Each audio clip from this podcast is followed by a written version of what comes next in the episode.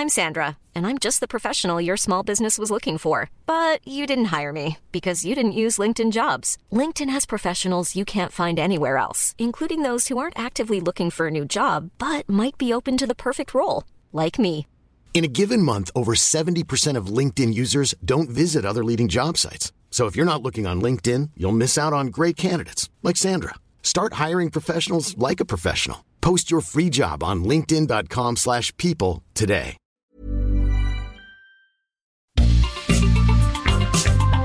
Heraldo Media Group presenta la información y el entretenimiento que usted necesita para estar enterado también en su descanso. Alejandro Sánchez y el informativo Heraldo fin de semana. Por el Heraldo Radio, con la H que sí suena y ahora también se escucha.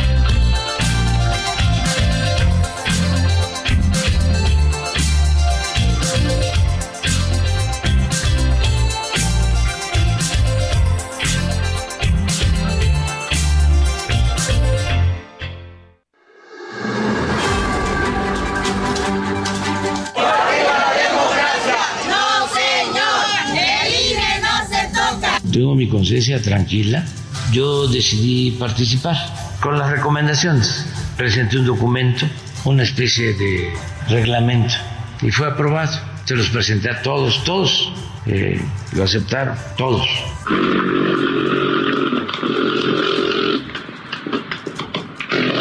Y siempre, como decimos, porque sé que lo van a preguntar, está nuestra mano tendida para que el compañero Marcelo pueda ser parte de este proyecto y a todo su equipo de trabajo. Las puertas siempre van a estar abiertas.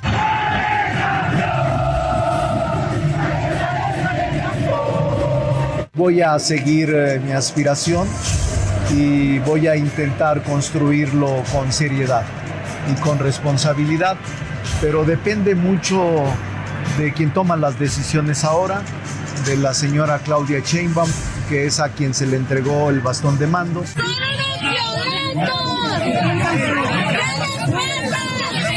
Como lo he expresado en diversas ocasiones, ser jefe de la policía de la Ciudad de México no permite agendas paralelas. Por esta razón he tomado la decisión de separarme del cargo de secretario de Seguridad Ciudadana para colaborar con la doctora Claudia Sheinbaum Pardo, quien con su visión y liderazgo logrará dar continuidad a la transformación del país.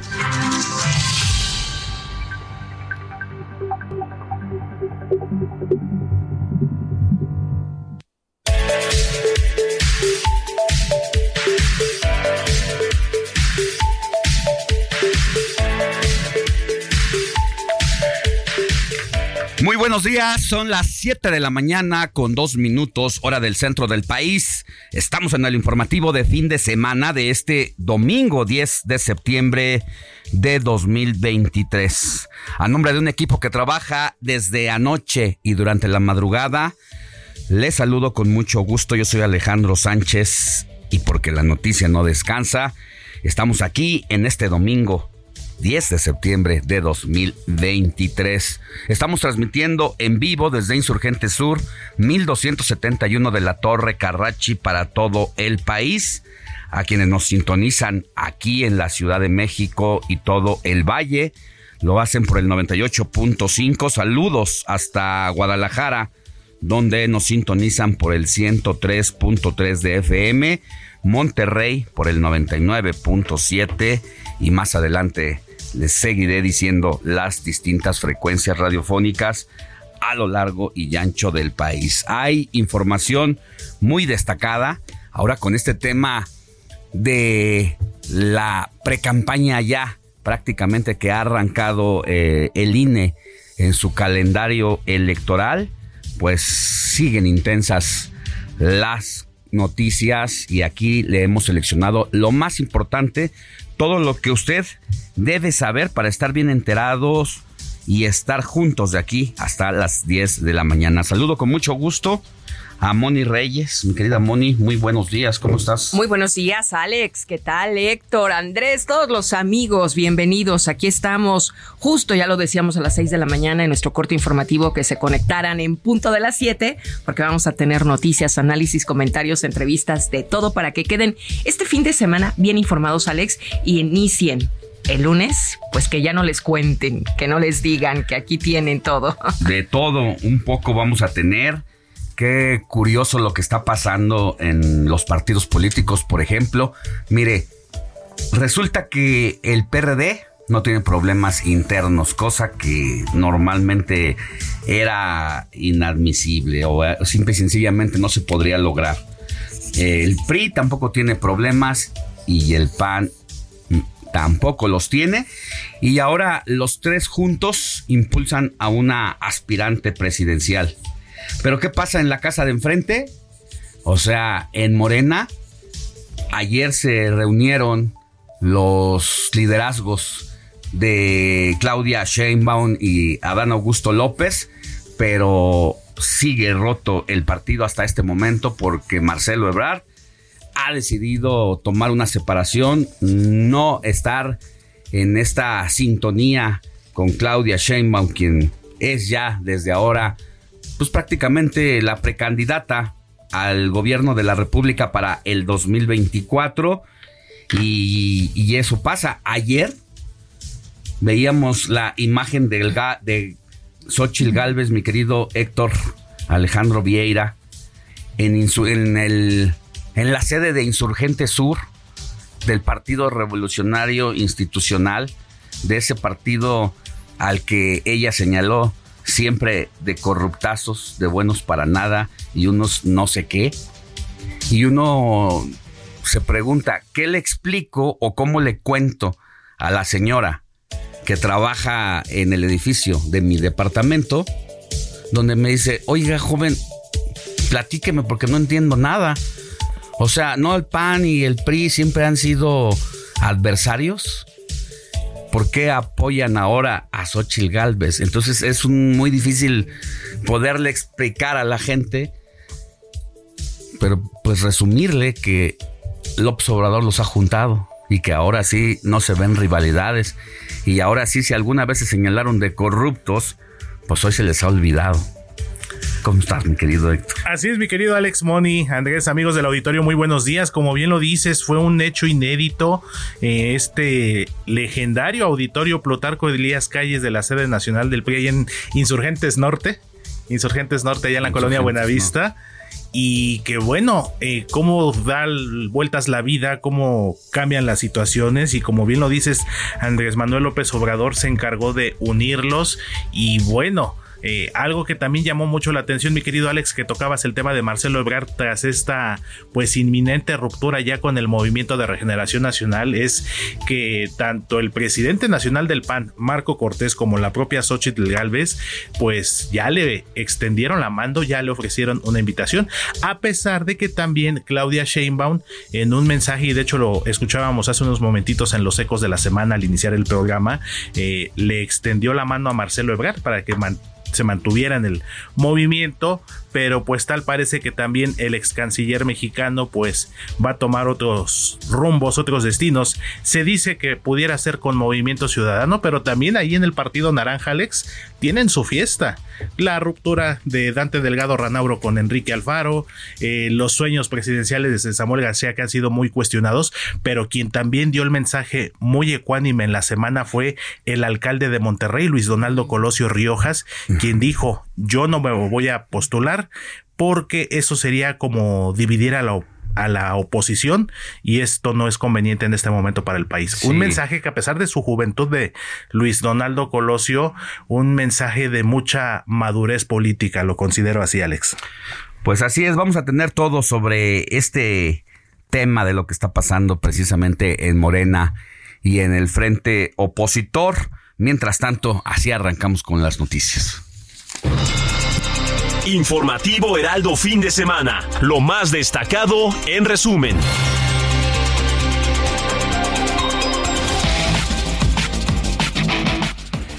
Ayer Morena llevó a cabo la definición de los últimos detalles para realizar la reunión del Consejo Nacional en que van a comenzar sus esfuerzos rumbo a la presidencial de 2024.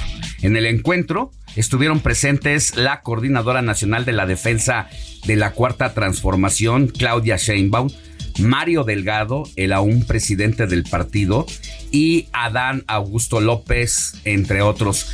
Hay que destacar que uno de los principales derrotados en este proceso es precisamente Adán Augusto López. ¿Por qué? Porque sin meterle recursos a sus aspiraciones, Noroña, incluso Gerardo Fernández Noroña, salió mejor posicionado que el propio Adán Augusto, con todo y que usó la Secretaría de Gobernación para tejer fino con algunos eh, gobernadores de Morena. Del mismo modo, pues inundó él o su equipo. Dice Adán Augusto que él no lo hizo, pero alguien inundó el país de espectaculares. ¿Sabes lo que cuesta rentar un espectacular por uno, dos meses? De a 20 mil o 40 mil pesos. Imagínense más de mil, de tres mil espectaculares.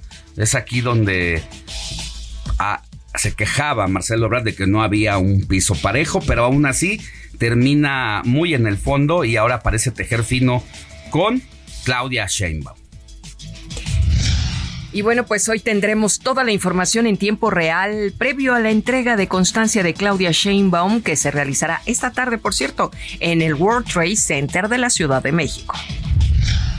Y en más del movimiento de regeneración nacional, pues el todavía presidente nacional del partido oficial, Mario Delgado Carrillo, dio a conocer también que las nueve candidaturas que se estarán jugando el próximo año, nueve candidaturas a gobernadores y gobernadoras, que se estarán disputando el próximo año serán también elegidas y definidas mediante este polémico método de encuesta que definió también a su abanderada presidencial. El Partido Acción Nacional celebró junto a Xochil Gálvez, coordinadora del Frente Amplio por México, el 84 aniversario del partido, con 10 compromisos en favor de las mujeres mexicanas. Y tras anunciar su salida como titular de la Secretaría de Seguridad y Protección Ciudadana de la Ciudad de México, Omar García Harfush comunicó a través de sus redes sociales que ser jefe de la policía no permite agendas paralelas, razón por la cual se separa del cargo y agregó que va a colaborar en tiempo y forma con Claudia Sheinbaum. Como lo he expresado en diversas ocasiones, ser jefe de la policía de la Ciudad de México no permite agendas paralelas. Por esta razón he tomado la decisión de separarme del cargo de secretario de Seguridad Ciudadana, para colaborar con la doctora Claudia Sheinbaum Pardo, quien con su visión y liderazgo logrará dar continuidad a la transformación del país. Agradezco a la doctora Claudia Sheinbaum por haberme designado como secretario de Seguridad Ciudadana hace casi cuatro años, lo que me permitió servir durante todo este tiempo a mi ciudad. Quiero agradecer muy en especial a mis compañeras y compañeros de la Policía de la Ciudad de México por trabajar con absoluta determinación para mejorar nuestra ciudad y demostrar que es posible transformar una institución para servir mejor a la ciudadanía. Y a propósito del relevo allá en el búnker de la calle de Liverpool en la colonia Juárez, allá en la Secretaría de Seguridad Ciudadana de la Ciudad de México, pues Pablo Vázquez Camacho fue designado precisamente como el nuevo secretario de Seguridad Ciudadana de la capital y esta designación fue hecha precisamente por el jefe de gobierno Martí Vázquez Guadarrama. Cabe recordar que Pablo Vázquez Camacho se desempeñaba en la dependencia como subsecretario de Participación Ciudadana y Prevención del Delito. Y mire, eh, luego de tres días de trabajo concluyó la conferencia latinoamericana y del Caribe sobre drogas en Cali, Colombia, ante los presidentes de México, Andrés Manuel López Obrador, y precisamente de Colombia, Gustavo Petro. Ahí se acordó que se trata de cambiar el paradigma, reconociendo el fracaso de la guerra contra las drogas. Y bueno, esta reunión ocurre en medio de una investigación que lleva a cabo la Fiscalía General Colombiana en contra del propio presidente colombiano Gustavo Petro. Esto a raíz de que el hijo Nicolás fue detenido en días pasados por haber confesado que recibió recursos del narcotráfico para la campaña de su padre. Así las cosas en América Latina. Escuchemos la voz del presidente López Obrador. Pienso que lo fundamental para enfrentar el flagelo de la drogadicción y de la violencia está en atender las causas con un nuevo criterio, no eh, pensar solo en medidas coercitivas de la noche de este sábado, el presidente Andrés Manuel López Obrador llegó a Santiago de Chile, su última parada en la gira por Sudamérica, donde participará en la ceremonia conmemorativa de los 50 años del golpe de Estado en Chile, que por cierto se cumplen mañana 11 de septiembre. Y en más temas políticos, a través de sus redes sociales, el ex aspirante presidencial de Morena, expresidente de la Junta de Coordinación Política y ahora suspirante a la candidatura al gobierno de la Ciudad de México, Ricardo Monreal, aseguró que las victorias políticas y electorales se construyen y no se dan al azar. Por otra parte, Ricardo Monreal también pidió a los militantes, a la cúpula interna de Morena, que no hay ambiciones, excesos ni exclusiones. Así lo dijo Ricardo Monreal Ávila. Todas las eh, victorias políticas, y electorales se construyen, no se dan al azar y son resultados de años de lucha y también de equilibrios.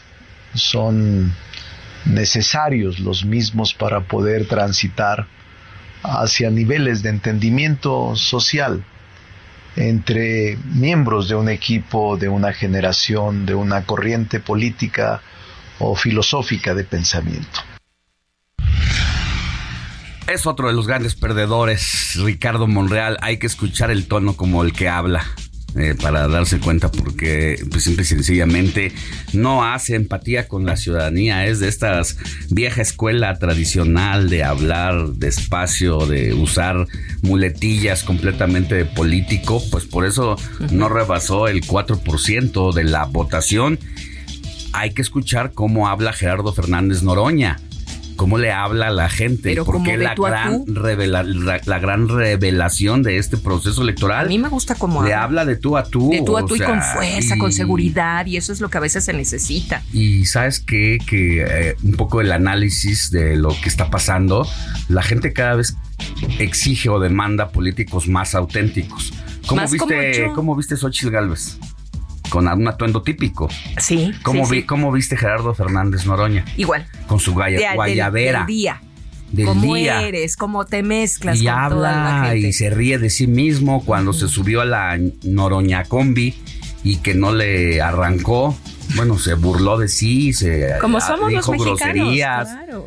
Eh, cuando va a Oaxaca y se le olvida que está en Oaxaca y confunde Oaxaca con Puebla que pues suele también se pendejeó solito, literal. Entonces, un ser humano, ¿sabes qué? De carne y hueso, ubicado en estas tierras. A la gente le gusta la autenticidad, que le hablen como le habla el vecino, como hablamos con los cuates, con los amigos. Con los amigos. Entonces, esto ya se venía dando poco a poco, eh, desde hace por lo menos dos campañas presidenciales ya los políticos se fueron despojando del traje, la corbata y los zapatos bien lustrados. Y la barrera. Y con López Obrador, bueno, pues cambió la cosa de manera de un 180 grados. Así que por eso no era fácil encontrar a un personaje que pudiera hablarse de tú a tú con López Obrador. Y bueno, el señor de Palacio Nacional como esa popularidad que tiene hasta opositor, lideresa opositor de la oposición hizo, ¿no? Así es, mi querido Alex, muy a su estilo de Gerardo Fernández Noroña con este con este acento camarada, compañero. Y También lo, y lo dices bien, tiene un estilo. Exactamente. Y ese es el que hay que tener cada quien. Y eso ha sido prácticamente desde siempre, al igual que Xochitl O sea, no es fingido y no es nuevo. Él siempre ha sido así. igual que Xochitl Galvez y ahora Ahora llama mucho la atención Alex Moni que a raíz de este fenómeno, porque considero que Xochitl Galvez ha sido un fenómeno en los últimos dos meses prácticamente, ahora hasta funcionarias del gobierno federal ya usan huipiles. Hace unos días se eh, dio a conocer una fotografía donde incluso la secretaria de Gobernación, Luisa María Alcalde, pues ya también se viste de huipil. Eso se ah, llama imponer moda. Pero bueno, dicen por ahí de la moda lo que te acomoda. pero, si la Secretaría de Gobernación lo usa es por algo. Es por algo después de lo que está pasando. Claro. Eh, y que se vea, eh, yo creo que estarán midiendo en el lado de Morena y del partido en el poder, bueno, en, el, en la federación, cómo les está impactando el fenómeno Xochitl Seguramente no calcularon que fuera a llegar a estos niveles de, pues de que literal si le pudiera disputarle al presidente de la República. le quitó la agenda. Y de entrada le quitó la agenda, de entrada. Ni siquiera es muy temprano para poder saber si realmente va a haber una disputa entre las dos representantes que hay ahorita por el Frente Xochitl Galvez, por Morena eh, Claudia Sheinbaum porque faltan nueve meses y en nueve meses puede pasar todo. Puede cambiar. El INE te puedes equivocar y si el INE hiciera su trabajo como debería de ser, pues estaría un poco complicado eh, que llegara al registro bien libradas. Ajá pero pues todavía falta mucho, así que... Se dice mucho, Alex, pero ya estamos en septiembre, ¿qué platicábamos? son nueve meses, pero para una pre-campaña y una campaña ahí... ahí bueno, sí, en materia en, esa materia sí es demasiado largo el, pues sí. el, proceso. Y créeme que yo creo que están pensando y sienten que se alarga cada vez más, más, entonces ahí la inteligencia y la estrategia debe de estar todos los días. Con pies de plomo, pero bueno... En noticias internacionales, le cuento que el Papa Francisco expresó su dolor y solidaridad ante el terremoto que sacudió a Marruecos y que ha dejado, ¿sabe cuántos? Más de dos mil muertos. Y dijo que hace oraciones ante esta catástrofe natural y, se muestra entristecido por este acontecimiento. Mientras tanto, el, mientras tanto, el presidente de Estados Unidos, Joe Biden, llegó hoy, hoy, hoy domingo a Vietnam. Eh, hará una visita de dos días en la que buscará fortalecer las relaciones diplomáticas con ese país y con ello contrarrestar la influencia de China en toda esa región. Y del resto del mundo, vámonos nuevamente a las calles de la Ciudad de México con el mejor equipo de reporteros viales, el equipo de Heraldo Media Group, mi querido amigo y compañero Alan Rodríguez. ¿Qué nos tienes en materia de vialidad? ¿Qué sucedió? Buenos días. Hola, ¿qué tal amigos? Muy buenos días. Pues esta mañana tenemos afectaciones en Avenida Paseo de la Reforma y es que se está llevando a cabo la carrera Todo México Salvando Vidas 2023, organizada y convocada por la Cruz Roja de México. Esta carrera parte de la zona del Ángel de la Independencia con rumbo hacia el perímetro de periférico y por esta situación, además del paseo dominical Muévete en bici, tendremos los cortes a la circulación y las restricciones en los carriles centrales de esta vialidad. Sin embargo, esta mañana también tenemos cerrada la circulación de la lateral de Paseo de la Reforma a partir del cruce de Avenida de los Insurgentes, esto por la presencia de manifestantes a la altura de la calle Río Tamesis. Como alternativa vial para evitar cualquier situación, tenemos los carriles eh, de circuito interior y también la avenida Chapultepec que le estarán permitiendo librar estas afectaciones que permanecerán hasta las dos de la tarde. Tómelo en cuenta es el reporte que tenemos. Así es, mi querido Alan, pues vamos a estar muy pendientes entonces esta carrera que se lleva a cabo en Paseo de la Reforma con sus respectivos cortes y como bien lo dices más tarde también vamos a estar bastante movidos en materia de vialidad y bueno, nos estaremos escuchando más adelante. Con mucho cuidado, amigo, que tengas excelente día y nos escuchamos en un ratito más. Estamos al pendiente. Excelente domingo. Muchísimas gracias. mi compañero y amigo Alan Rodríguez, reportero vial de El Heraldo de México.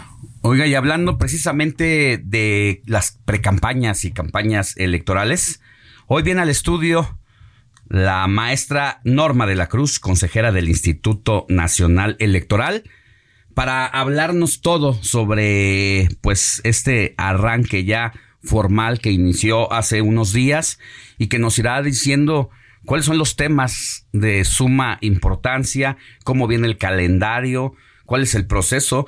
Hay también seis aspirantes independientes que buscan la presidencia de la República, entre ellos uno que tú comentabas la vez pasada, que estrenó una película allá en los Estados Unidos, Eduardo Verástegui. Pues, eh, ahí mucha polémica se ha generado en torno a su participación, si le conviene a López Obrador que venga y participe, porque atomizaría el voto de un sector muy duro y ultraconservador del PAN. Eh, eso es lo que se ha comentado en corto. Es de derecha. Pero pues va, habrá que ver.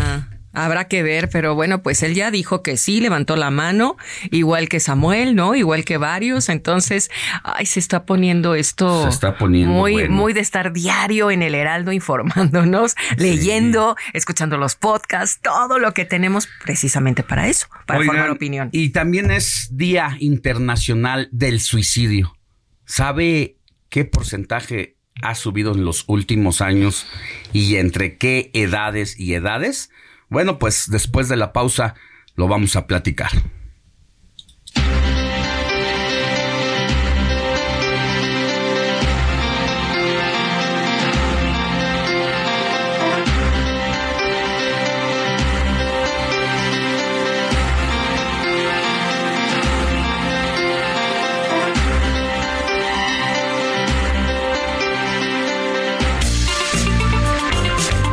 La noticia no descansa. Usted necesita estar bien informado también el fin de semana. Esto es Informativo El Heraldo Fin de Semana. Regresamos.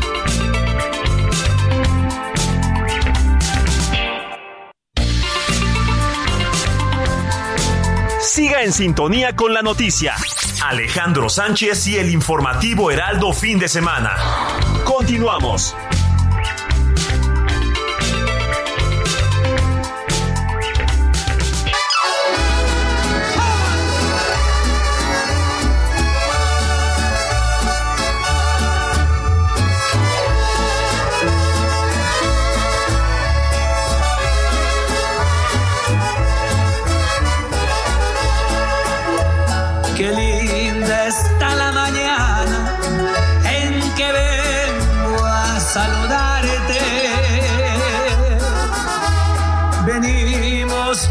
con gusto y placer a felicitarte. El día en que tú naciste, nacieron todas las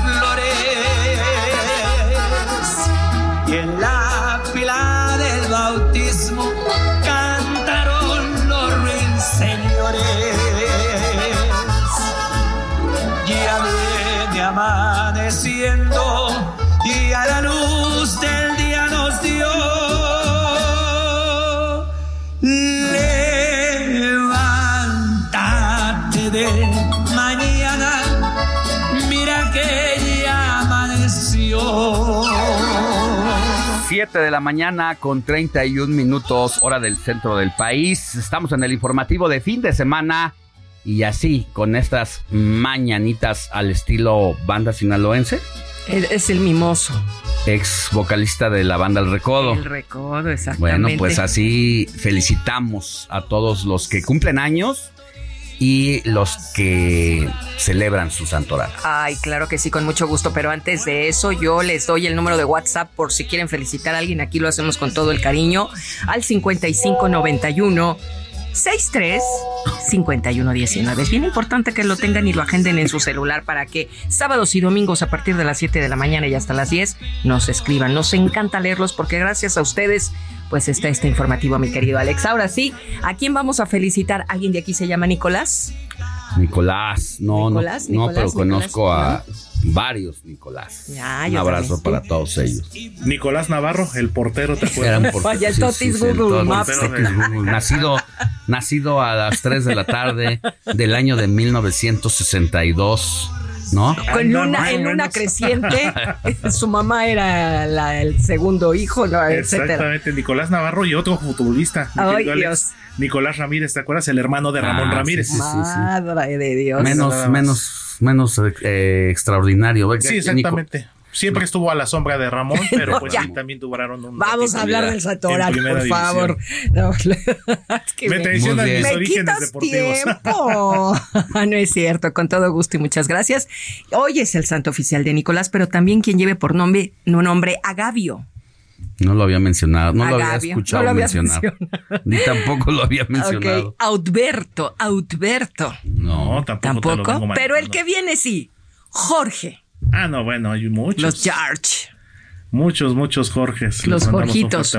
Yo tengo un primo mi, que adoro y mi cuñado Jorge Chavarría, un abrazo para él. Y mi sobrino Jorge también, Chavarría. ¿Tú, Andrés, conoces algún Jorge? Mm. No, ninguno. ¿No? Ay, siempre tan calladito, Andrés. Aquí está con las redes sociales, bien metido con nuestro Twitter del informativo. yo te le vamos a decir la encuesta que está haciendo, que está preparando ¿Ah, Andrés en redes sociales, pero cuéntanos más. ¿No nos la dices de una vez? Bueno, para que se metan a, la cuenta de Twitter, arroba Alex Sánchez MX, y nos diga si en este momento fueran las elecciones y participaran Xochitl Galvez, Claudia Sheinbaum, Marcelo Ebrard y Eduardo Verástegui, ¿por quién votaría? Porque en este momento el escenario es la posibilidad de estos personajes que estamos mencionando, los que tienen más posibilidades de llegar a la candidatura. Entonces, piénselo bien, por Morena, Partido del Trabajo y Partido Verde, entraría Claudia Sheinbaum. Por el Frente Amplio Opositor, PRI, PAN, PRD, Xochitl Galvez. Por Movimiento Ciudadano, Marcelo Ebrard. Y por la candidatura independiente, Eduardo Beirastegui. ¿Por, ¿Por cuál sería? ¿Qué pasó, mi Andrés?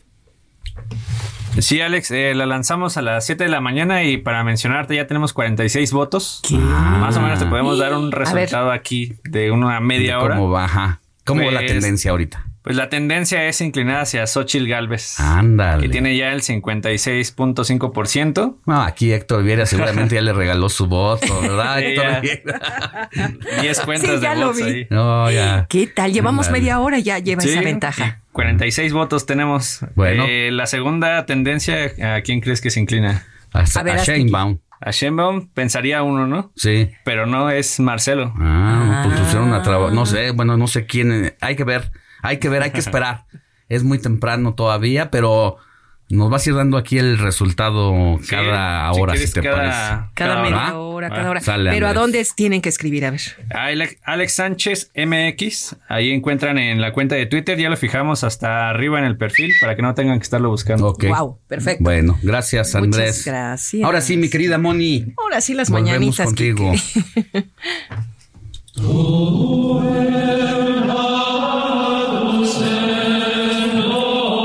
Nicolás nació en el año 1245 en la ciudad italiana de Fermo.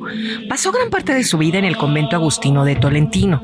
Su nombre se debe al santo Nicolás de Bari, a quien según la tradición acudieron sus padres ya que no querían renunciar a tener descendientes. Nicolás fue ordenado sacerdote en 1269 y a partir de ese momento consagró su vida a Dios, dedicándose a la oración, al cuidado de los enfermos y también a asistir a los pobres. Pasó penurias y tuvo momentos duros en sus 30 años de servicio al Señor desde el convento de Tolentino. Se le conoce en vida los últimos años que dicen pasó bastante enfermo. Lo que dice la tradición católica sobre el final de sus días también es que un meteoro luminoso predijo su muerte. Finalmente falleció en el año 1305 y fue canonizado un 5 de junio de 1446.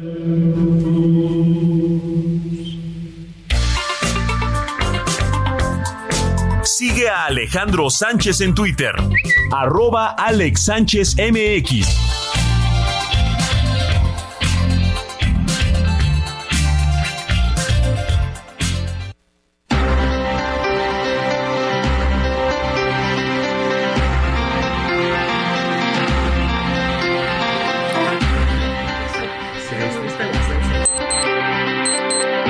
De la mañana con 38 minutos, hora del centro del país. Vámonos con Raimundo Sánchez, subdirector editorial del Heraldo Media Group, para que nos cuentes, mi querido Ray, ¿qué nos tienes en tu periscopio de este fin de semana? Adelante. Raimundo Sánchez Patlán, Periscopio.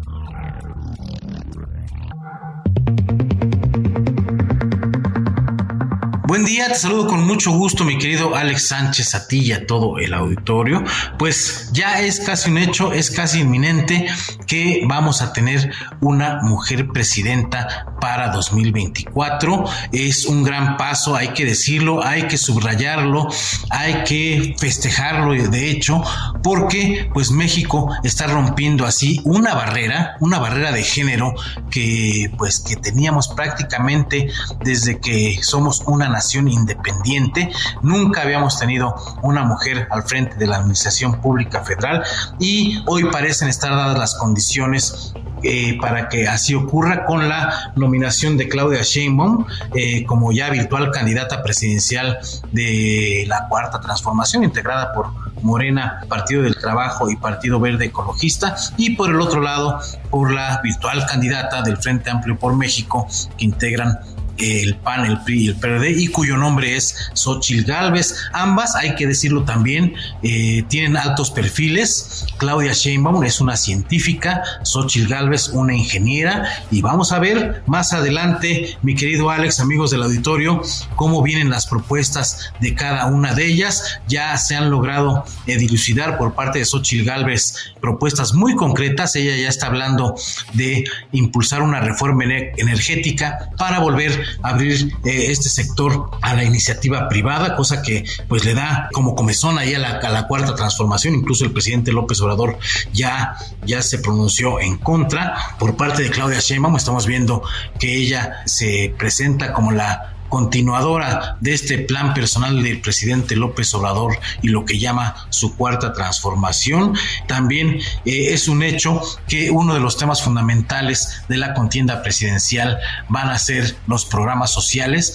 Claudia Sheinbaum pretende profundizarlos e incluso llevar varios a la Constitución, entre ellos Sembrando Vida. Y por su parte, Xochitl Gálvez está proponiendo mantenerlos, no solo mantenerlos, sino incluso mejorarlos, que es el caso de la pensión de adultos mayores que pretende bajar a los 60 años y actualmente está en 68 años. Es decir, Xochitl Gálvez pretende rebasar un poquito por la izquierda a la propia cuarta transformación, pero sí ha dejado muy claro que las pensiones para expresidentes no van a regresar. Es decir, es una muy mala noticia para el expresidente Vicente Fox, que andaba en la calle de la amargura pidiendo que le regresaran su, su pensión, lo cual ya ni Xochitl se la va a regresar. Vamos a ver cómo se va configurando la contienda entre estas dos candidatas y pues, eh, insisto, hay que celebrar que estamos ya a un paso de tener una mujer presidenta. Alex, mi comentario este domingo. Gracias, gracias, mi querido Raimundo Sánchez Patlán, subdirector editorial del Heraldo Media Group. Moni Reyes, mensajitos. Mensajitos. 55 91 63 51 19 es el WhatsApp y mire, siguen subiendo las votaciones aquí en Alex Sánchez MX. La pregunta de esta mañana es ¿Por quién votarías si hoy fueran las elecciones presidenciales? ¿Claudia Sheinbaum, Xochitl Galvez, Marcelo Ebrard o Eduardo Veraste? ¿Qué tal? Yo ahorita voy a hacer mi votación en un corte comercial. Muy bien, Moni. Mientras tanto. Mientras tanto, les voy a decir quiénes nos han saludado. Muy buenos días. Soy Tonantzin García de la alcaldía Miguel Hidalgo. Tengo un comentario. Creo que todos los políticos que lleguen a un cargo público deben firmar una carta compromiso para que cumplan con su periodo por el que asumieron su responsabilidad. Es lo que opina nuestra amiga Tonantzin García. O sea, que dejen el chapulineo, que se pongan a chambear, Pues terminen. ¿no? Anden Como cuando- como Cuauhtémoc Blanco que todavía no termina la gubernatura de Morelos, tiene un despapalle y está pensando en la candidatura por la Ciudad de México, o sea, seamos Caray. serios. Sí, como en un trabajo, Hay que ¿no? tener tantita, pero aunque sea mínima. ¿no? Oye, tú cuando vas a, a- a un trabajo te firmas eh, Claro, y, una y cada incluso año. te llevas una carta de Compromiso. Y además sí, de recomendación del último trabajo. Así deberían ser ellos Y porque, son luego, te- empleados. luego marcan, oiga, ahí trabajó Andrés Rangel. Sí. Sí, ¿qué hizo? ¿Qué hizo? ¿Por qué, por qué, ¿Qué no está con ustedes? ¿Por qué ya no está? No, porque no, pues aspiraba imagínate, más. ¿qué pasa si Andrés Rangel está chapulineando al otro lado y a esa empresa donde está llamando, la empresa que está siendo la solicitante, descubre que no ha dejado la chamba ya? Pues, Dobleteando. Pues, ¿de, qué se trata? Y no avisas. Ay, no, no. Bueno, muy buenos días. Desde las 4.30 de la mañana se escucha que están tronando cohetes. Lo de menos es el motivo porque no hay ninguna razón de peso para hacerlo. Agreguen el ladrar de las mascotas asustadas. Todo parece indicar que hasta que no haya una desgracia es probable que entiendan. Y quién sabe, realmente estoy muy molesto. ¿Esto dónde sucede? En la colonia Lomas de Padierna. Los vecinos esperamos la acción de las autoridades de la alcaldía Tlalpan. Muchas gracias. Es lo que nos escribe, pero bueno, no nos da su nombre, pero ya pasamos este reporte. Por otro lado, Adán nos dice, aquí presente como todos los fines de semana, Alex, Moni, Héctor, saludos desde Tampico, Tamaulipas. Mira lo que te dicen, Alex. Cuando vengan para acá, para Tampico, los invito a probar las tradicionales tortas de la barda. A ver si alguien de ustedes ya las ha probado. También aquí está la playa Miramar en Madero, en Madero, Tamaulipas, pero nomás tengan cuidado con los tránsitos de Madero. Saludos, saludos. Ya tenemos la invitación para las tortitas de parte de Adán. Bueno, seguramente esos de tránsito han de ser unos mordelones, yo creo. y no de tortas. Ay, Dios mío, pues no nada más allá, ¿verdad? Y justo en un ratito vamos a estar allá haciendo enlace a Tampico con nuestro ah, compañero pues, Valdemar Mijangos. Hay que preguntarle, porque yo... Él nos dará. Yo sé de las tortas La Barda la vez pasada que me tocó cubrir elecciones, que anduve por allá y que llegué a Madero. Me dijeron, pero me fue imposible ir, así que ya regresaremos. Un día de, de turista. Buen día, Alex Moni y todo el equipo del programa. No sé de política, pero lo que estamos viendo y escuchando no me gusta nada. Esto nos dice quién creen. Desde Monterrey, Nuevo León, Vicky, que siempre nos manda una foto. Un abrazo a mi querida Vicky, que nos escucha por dónde? Por el 99.7 de FM allá en Monterrey. Oye, Vicky, pues gracias por esas fotos. Nos manda saludos y bendiciones. Nos manda siempre las fotos de la Sultana del Norte. Aquí nos escriben. Muy buenos días a todos. Me llamo Raúl Torres. Soy de Héroes Tecamac en el Estado de México. Ya nos dijo su voto. ¿Lo quieres tomar en cuenta, mi querido Andrés, para, para no, tiene que entrar, tiene que entrar, y porque aquí se va registrando. Ah, es que se va registrando. Está la gráfica y no, no se, con eso no a, qué, a qué red social. Aquí no, no son cuchareadas las encuestas. a ver. Ni maiciadas. ¿A dónde? Tiene que meterse a la cuenta de Twitter ahora llamada X, Alex Sánchez MX. Ahí está eh, fijada la publicación, la encuesta. Si no, pues también lo valemos al final. Al final lo valemos, porque ¿qué, ¿qué crees, Alex? ¿Qué tal si no tiene Twitter? Bueno, por lo menos. De ahorita pues te paso por quién vota, no lo voy a decir, pero este. Pero no se puede, no se puede mover aquí, no, no, no, oh. tiene que ser de una cuenta. bueno, no, permitimos el cuchareo. ¿Quieres que diga por quién vota? A ver. Dice nuestro amigo Raúl Torres de Héroes Tecamac. Mi voto sería por Claudia. Ah. Ojalá y sí participen los cuatro. Igualdad dos y dos. Es lo que dice. Bueno, no sé si quieras que leamos. Regresamos más adelantito porque tenemos ah, acá al señor Eduardo Marín que nos va a decir de qué nos va a hablar de cine. Ah, bueno, ok. Pero más adelantito volvemos, Mónica, con los WhatsApp. va.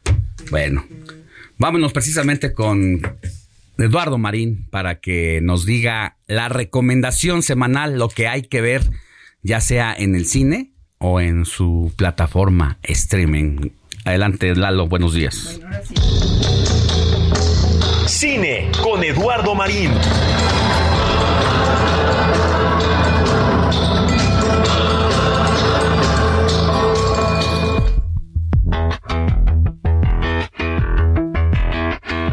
Buen día Alex, saludos a toda la audiencia. Pues hoy vamos a platicar de una película que mucho vale la pena, una película que no se pueden perder los buenos aficionados al cine, la brillante Golda, de estreno en nuestras salas de cine, que es un emotivo, valioso, un revelador relato sobre la primera ministra de Israel, la legendaria Golda Meir, de enorme peso histórico. Ya la comentaremos.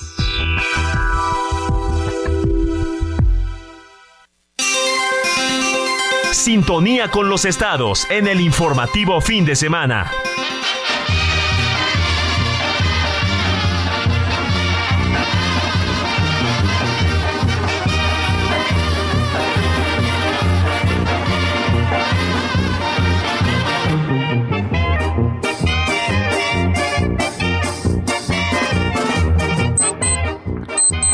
Siete de la mañana con 48 minutos hora del centro del país y ya que hablábamos de Tampico y del norte, vámonos precisamente en este recorrido que hacemos con nuestros distintos periodistas del Heraldo Radio en las distintas plazas del país, con Valdemar Mijangos, reportero de El Heraldo Radio Tampico. Mi querido Valdemar, pues continúa el plantón de integrantes del Magisterio Estatal. Ya se cumplieron cinco días. Buenos días. Buenos días, sí, Alex Sánchez, auditorio, como lo comentas. Estos 53 mil trabajadores continúan en plantón permanente en las afueras de los centros CREDE y en la propia Secretaría de Educación de Tamaulipas. Ha cumplido ya cinco días, pese a que existe una mesa de diálogo. El secretario general de Gobierno, Héctor Joel Villegas González, tendió la mano para dar inicio al análisis del pliego petitorio, donde exigen incluso el cese de Lucía Aimé Castillo Pastor, la secretaria de Educación. Sin embargo, el gobierno estatal no va a ceder en este tipo de peticiones. Además, recordó que en dos ocasiones en las que han estado entablando pláticas con el dirigente de la sección 30 del Sindicato Nacional de Trabajadores de la Educación, Arnulfo Rodríguez Treviño, es que ha mostrado poca disposición al diálogo, abandonando las pláticas, lamentando que apenas a la segunda semana de iniciado el ciclo escolar se altere la vida de las familias de más de 715 mil estudiantes. Sin solución a la corta distancia, ya hubo dos posturas que se traducen en medición de fuerza entre ambos frentes. Por un lado, la secretaria de Educación, Lucía Aimé Castillo Pastor, anticipó que estaba en riesgo el pago de la quincena a los maestros porque con las oficinas de la Secretaría tomadas, difícilmente se podría dar de alta la siguiente nómina.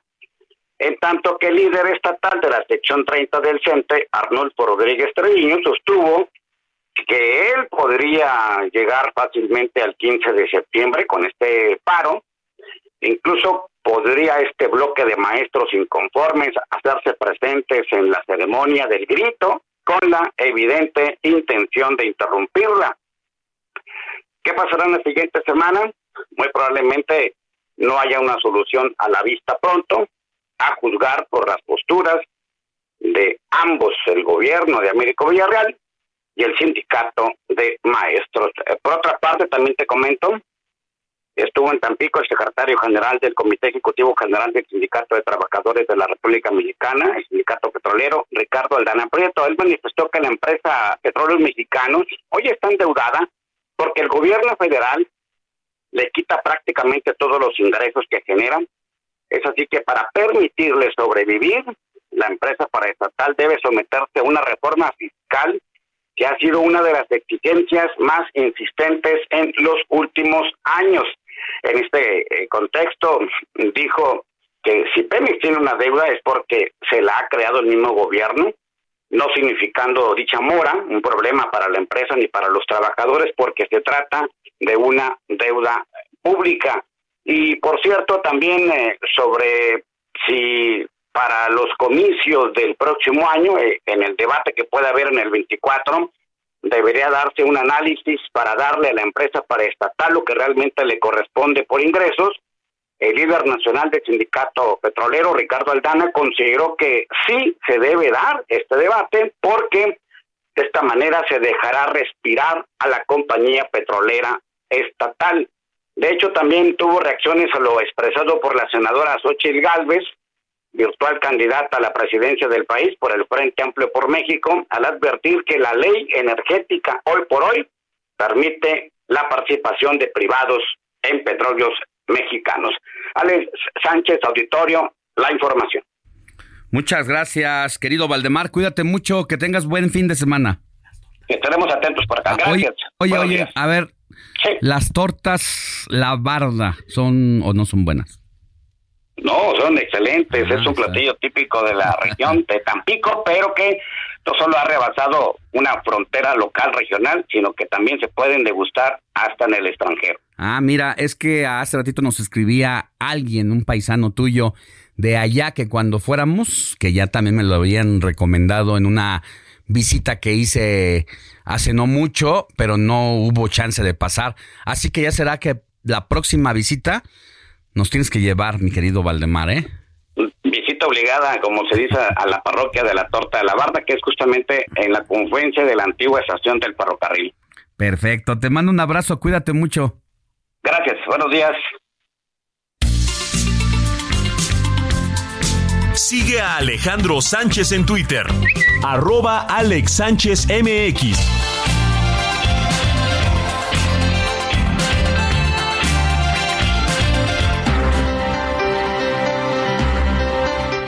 ...10 de septiembre de 2023 es Día Internacional, Día Mundial para la Prevención del Suicidio. Querido Héctor, una situación bastante lamentable cuando uno revisa los números de lo que ha pasado en las últimas dos décadas y encontramos que el suicidio aumentó más de 400%. Imagínate de lo que estamos hablando, mi querido Alex. Diversos factores. Recientemente la pandemia también un factor que influyó. En la, en el estado de salud. De mental, salud, mental, Exactamente. Entonces, de eso vamos a estar platicando más adelante, Alex. ¿Con quién vamos a platicar? Pues vamos a estar con la doctora, la maestra Alejandra López Montoya de la Facultad de Psicología de la UNAM. Nada más y nada menos. Y con ella estaremos entrando en detalle sobre esta situación y cómo prevenirlo. Muy bien. Gracias, Héctor. Vamos a una pausa y volvemos con más información. La noticia no descansa. Usted necesita estar bien informado también el fin de semana. Esto es Informativo El Heraldo Fin de Semana. Regresamos.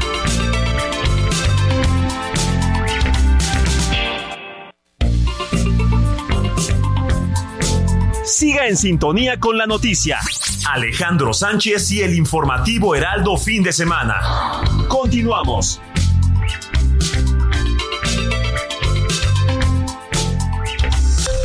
Esto es Noticias a la Hora. Heraldo Radio le informa.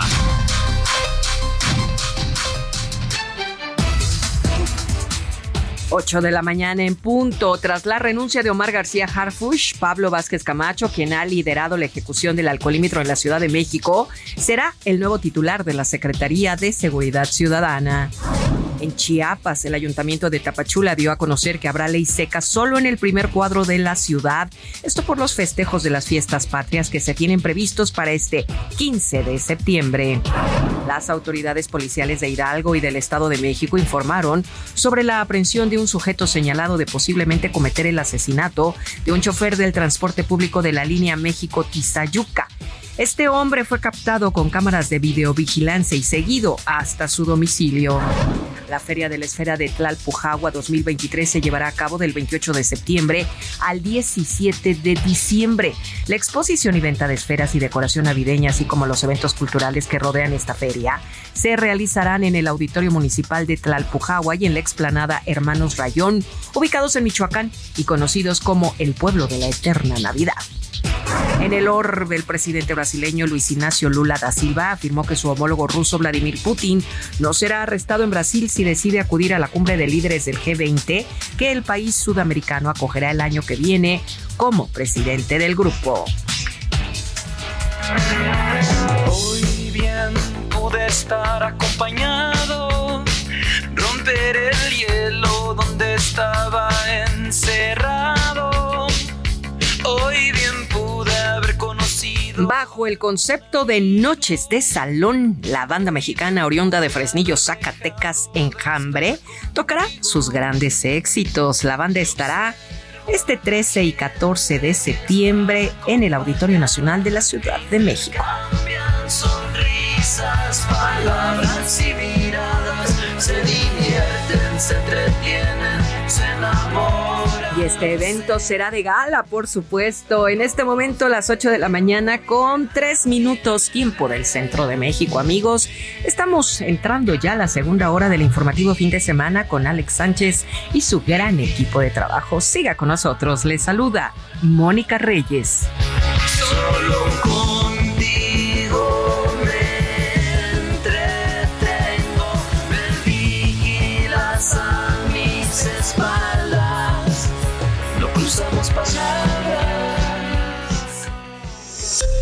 Esto fue Noticias a la Hora. Siga informado, un servicio de Heraldo Media Group.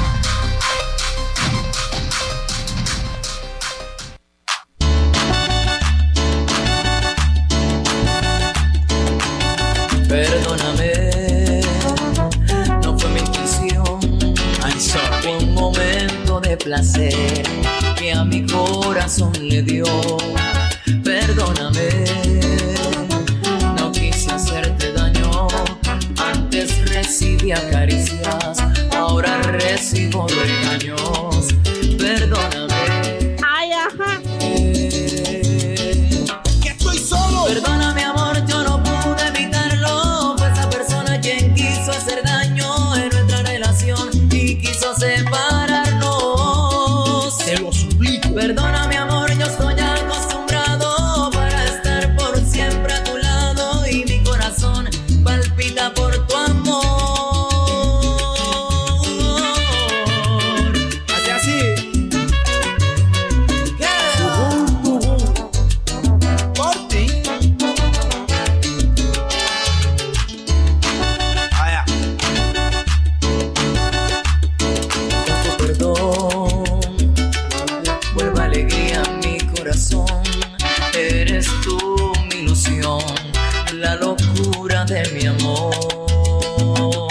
¿Ya estamos al aire? Perdona mi amor, yo no pude evitarlo. Esa persona quien quiso hacer daño. en 8 de la mañana con 5 minutos hora del centro del país y llegamos a la primera parte de las efemérides musicales con Héctor Alejandro Vieira que hace enojar a Moni Reyes. Sí. Porque Porque no le ponga de no le No, no, pones no, no. su música tejana. Cumbia tejana. Ah, yo pensé que es Tomar Anthony también. Ah, no, mi Marc Anthony y mi Andrea Bocelli y Pepe Aguilar. Ah, bueno. Ya con esos tres, Con eso, soy feliz para la Le música. gustan de todos los tamaños. ¿Eh? Y de todas las nacionalidades. ¿eh? ¿Viste? Es universal. mi Es universal. Mi corazón es amplio. Diría Lupita D'Alessio, mi corazón es un gitano. Ay, qué bonito cuando nos, nos pones a Lupita. Además, la próxima semana prometo. Siempre nos prometí. La próxima Dormida. semana la ves un chorro ya de canciones a todo el mundo. Ya siéntese, señora, por favor. Ya está, ya está la lista. Ya, vamos a sentarnos. ya. Bueno, a ver, cuéntanos, ¿qué nos traes, Héctor? Así es, mi querido Alex Moni, amigos, pues empezamos al ritmo de salsa el informativo de este domingo. Pues les cuento que el cantante colombiano Dani Daniel se estará presentando el próximo 5 de noviembre en la Ciudad de México como parte del elenco del denominado Gran Concierto Salsero, en el que por cierto estarán otros artistas como eh, seguramente lo recuerdas, Alex, ya es un poco más, más viejito, pero más clásico. Fruco y sus tesos también va a estar por allá. También va a estar Tony Vega, van a estar pues varios exponentes importantes de la Sí. salsa. Y pues por eso escogimos a este pues joven cantante. Tiene 35 años, muy joven, empezó prácticamente como adolescente. Y este tema justamente es del año 2008. Se llama Perdóname y forma parte de su disco titulado Hechizando. Bueno, pues, ¿qué nos vas a traer más al rato? Pues más adelante, cumpleaños de un ex integrante de Timbiriche también. No. Tenemos Danos la letra, la hombre o letra. mujer. Hombre. Letra. Donde hay nubes, todo azul, todo bonito. No, no, Ay, Dios. No, no, no. Dije letra. nubes. En el cielo. Y ya Con spoileamos la canción. Ya, no, ya.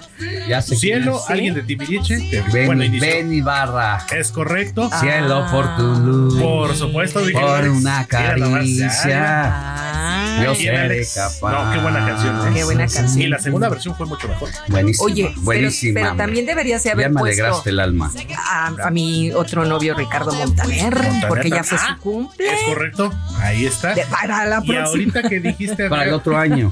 sí, para y ahorita que 24. dijiste Andrea Bocelli y Moni. ¿Qué? Alguien también. Este. José Feliciano. También Ah, estuvo de no, manteles sí, largos. Gran, gran. Ay, bueno, sí.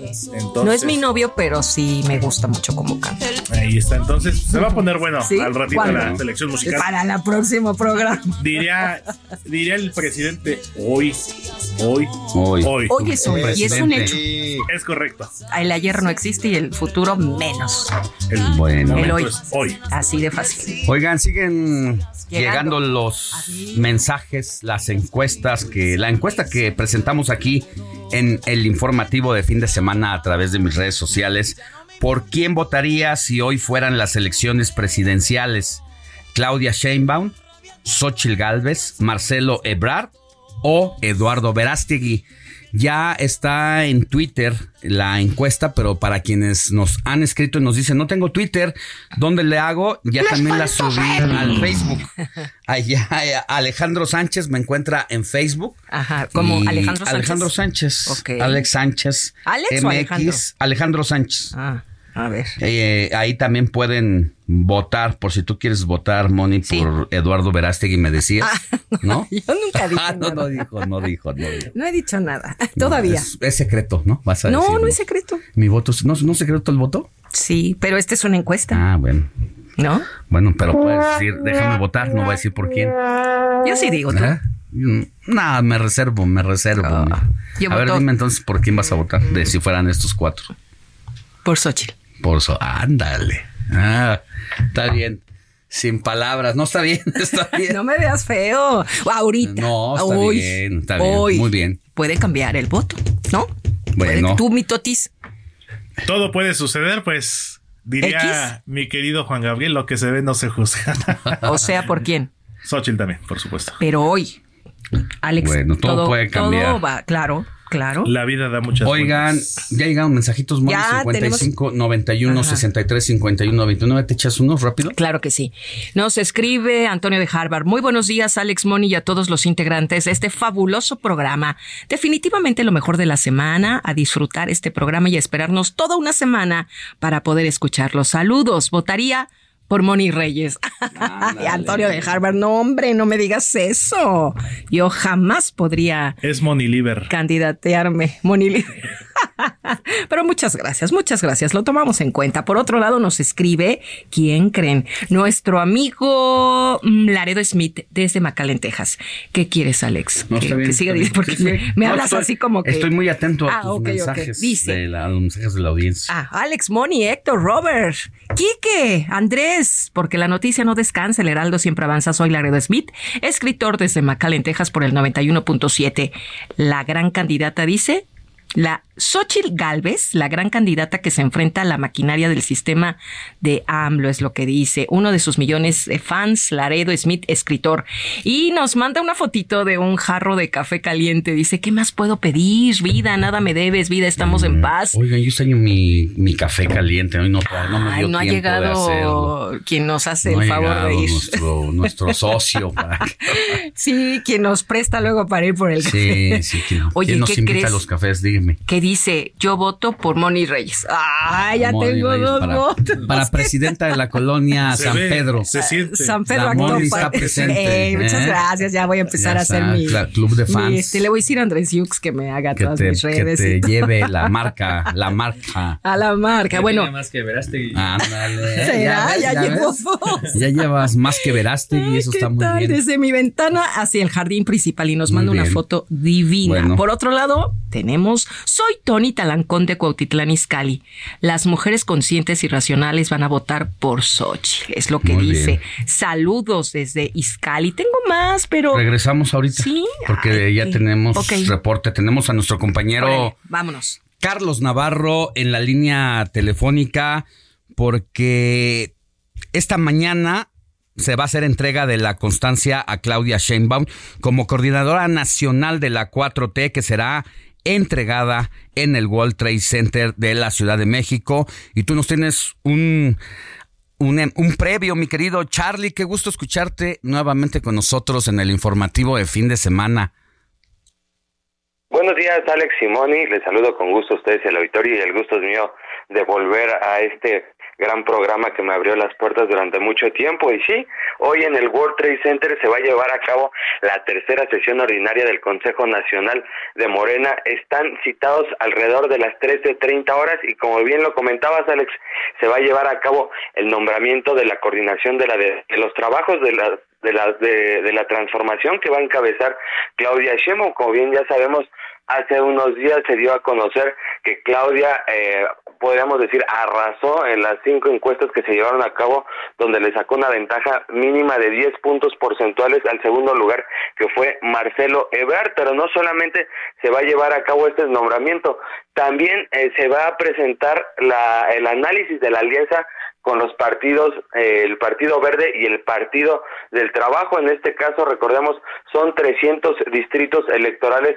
alrededor del país en cinco circunscripciones y se va a presentar si se lleva a cabo o no esta alianza. En este caso, también van a definir en qué eh, en qué distritos son más poderosos, por así llamarlo, incluso si van a ir solos o si van a ir acompañados eh, también en las gubernaturas, en las senadurías, en diputaciones, van a estar analizando en este caso, pero es el primer eh, la primera sesión donde estará Claudia Sheinbaum ya como coordinadora de la defensa de la transformación en el World Trade Center a las 13.30 horas se van a estar llevando a cabo estos trabajos. Y es que ha sido una semana intensa desde la presentación de los resultados para definir a la coordinadora, la entrega del bastón de mando y ya ya las reuniones partidistas que está llevando a cabo Claudia Sheinbaum incluso ayer eh, se está eh, se, se reunió con Adán Augusto López otro de los aspirantes a la coordinación que quedó algunos dicen tercero otro cuarto en la disputa con Gerardo Fernández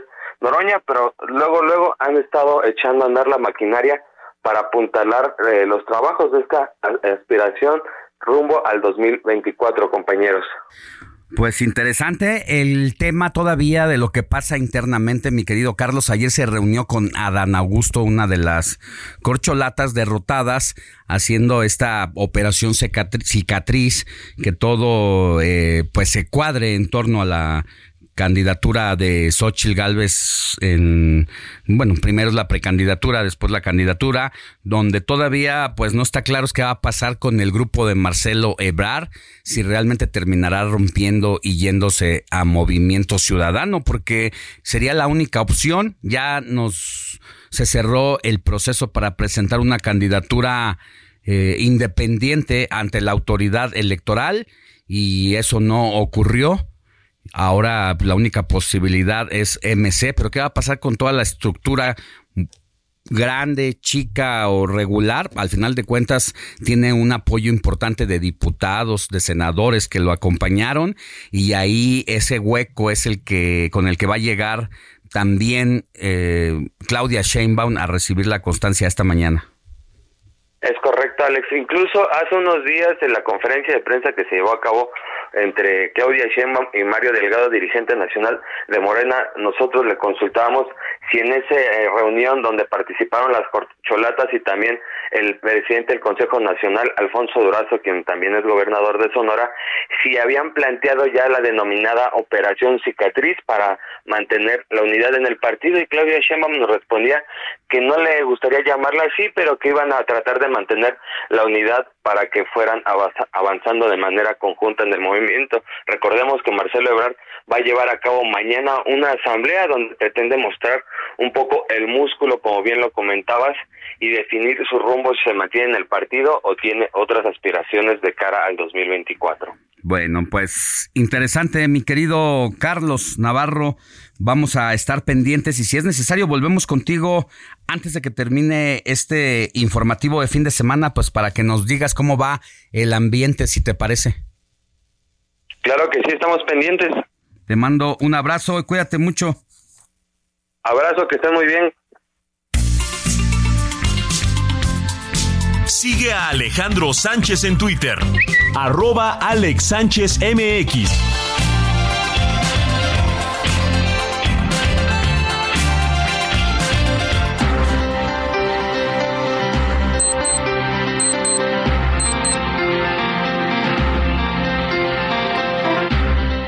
8 de la mañana con 17 minutos hora del centro del país. Mire, el día de ayer el jefe de gobierno de la Ciudad de México, Martí Batres y el alcalde de Iztacalco, Armando Quintero, supervisaron obras a favor de la ciudadanía en esa alcaldía.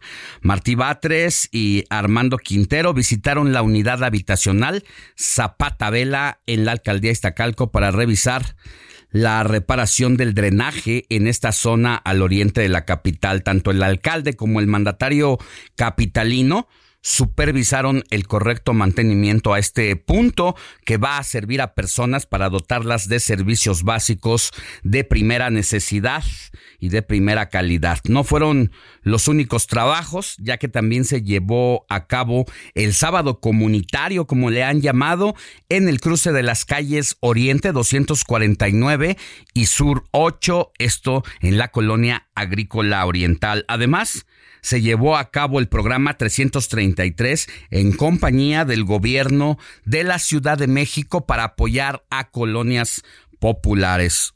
Hoy, en la Ramos Millán, sección Bramadero 1 por tercera vez, nos visitó el jefe de gobierno Bartí Batres. Muy agradecidos, escribió el alcalde en su cuenta X antes Twitter, así las cosas. Y bueno, pues una buena noticia para los eh, ciudadanos de allá de Iztacalco que tenían esta, esta problemática del drenaje, pues con el paso del tiempo, con los sismos, con el hundimiento de la capital del país, pues se deteriora tanto la red de drenaje como la hidráulica y qué bueno que ya se haya reparado esta avería que pues habían sido que había sido reportada por vecinos. Vamos a estar pendiente de más información de lo que pueda ocurrir esta mañana con el jefe de gobierno, Martí Batres. Sintonía con los estados en el informativo fin de semana.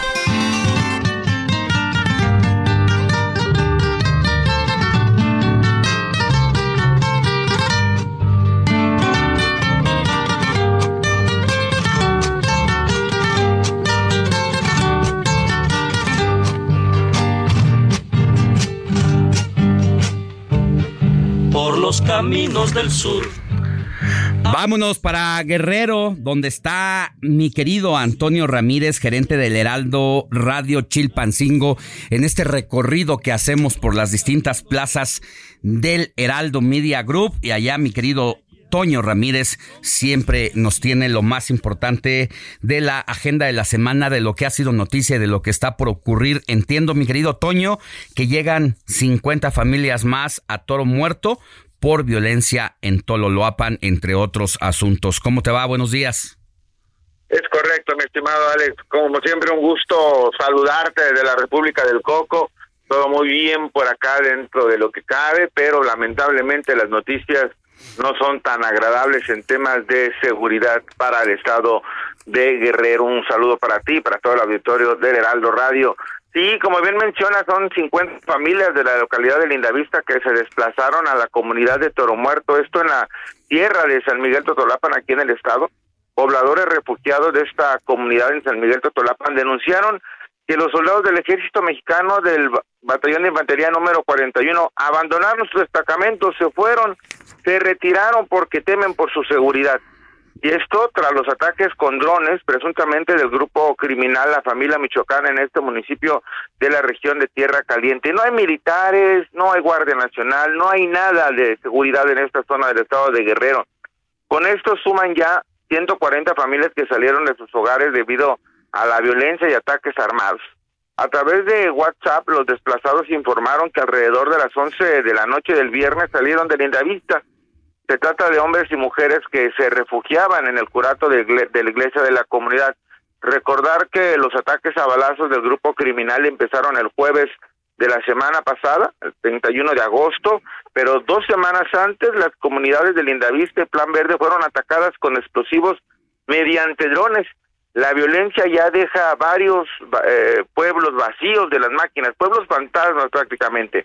Las máquinas, Petlacala, Plan Verde, etcétera, etcétera. Apenas ayer por la tarde, el secretario de Gobierno Ludwig Marcial Reynoso dijo que en la zona había presencia de policías del Estado y del Ejército. Esto es completamente falso. No hay un solo militar, no hay un solo elemento de la Guardia Nacional, no hay un solo elemento de la Policía Estatal. Así lo reportaron los mismos eh, ciudadanos que abandonaron sus localidades, sus pueblos, y que bueno, el acabo se fue la salida del ejército mexicano del batallón de, infantería, prácticamente dejando solos a los ciudadanos del estado de Guerrero. Los afectados pues se refugian en la cancha de toro muerto y en algunas viviendas que los pobladores les han prestado. Así, lamentablemente, pues la ola de violencia que está sacudiendo al estado de Guerrero en la zona de la montaña, en la zona de la sierra.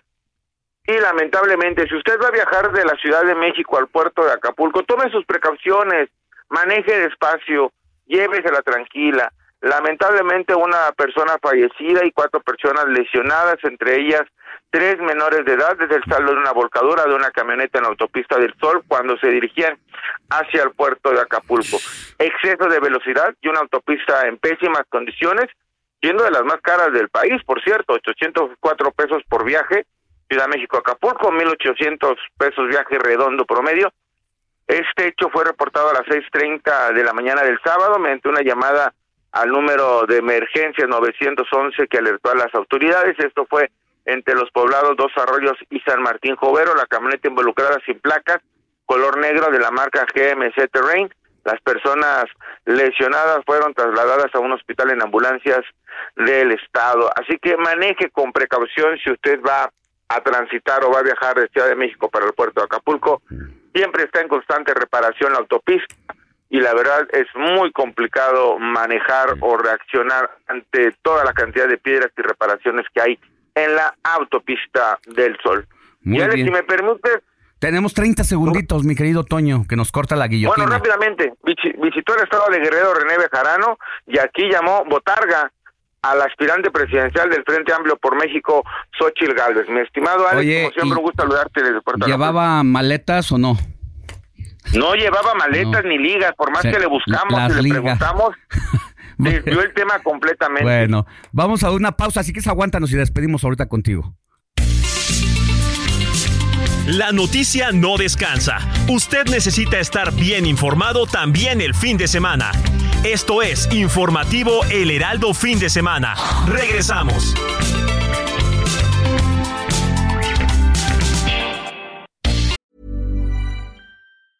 Hey, it's Ryan Reynolds, and I'm here with Keith, co star of my upcoming film, If, only in theaters, May 17th. Do you want to tell people the big news?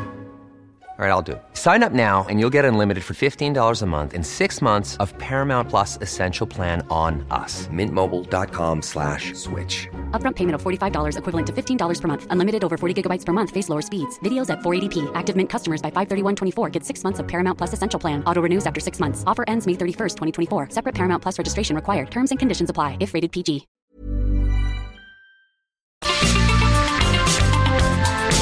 Siga en sintonía con la noticia. Alejandro Sánchez y el informativo Heraldo Fin de Semana. Continuamos.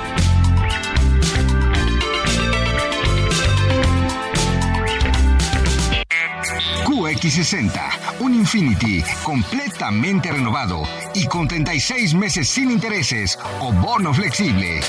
Descúbrelo en Infinity Pedregal, Avenida Insurgente Sur 1355, Jardines del Pedregal. Teléfono 5555 285344. Válido del primero al 30 de septiembre. Cat promedio 10.8% sin IVA para fines informativos. Consulta www.infinity.mx diagonal promociones.html.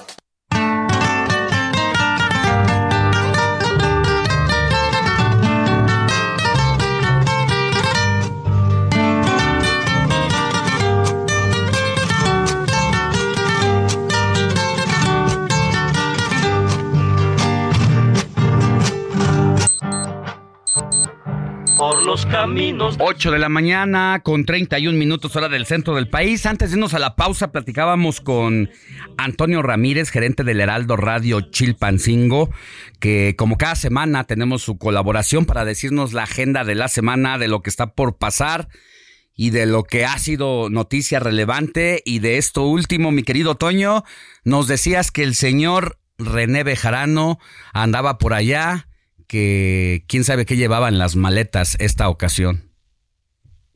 Pues sí, efectivamente, Alex, gracias. Seguimos a la orden. Efectivamente, René Bejarano, el dirigente del movimiento Nueva Esperanza, estuvo de visita en el puerto de Acapulco en esta operación cicatriz que está realizando el partido Morena eh, dentro de sus diferentes tribus al interior del partido político. Se le fue a la yugular contra el aspirante presidencial del Frente Amplio por México, la llamó Botarga. Llamó a la unidad en Morena para evitar una fractura que reste fuerza a esta cuarta transformación ante la presunta probable salida de Marcelo Ebrard Casobón, quien dijo pues no tener espacio en ese partido porque advirtió que es peligroso.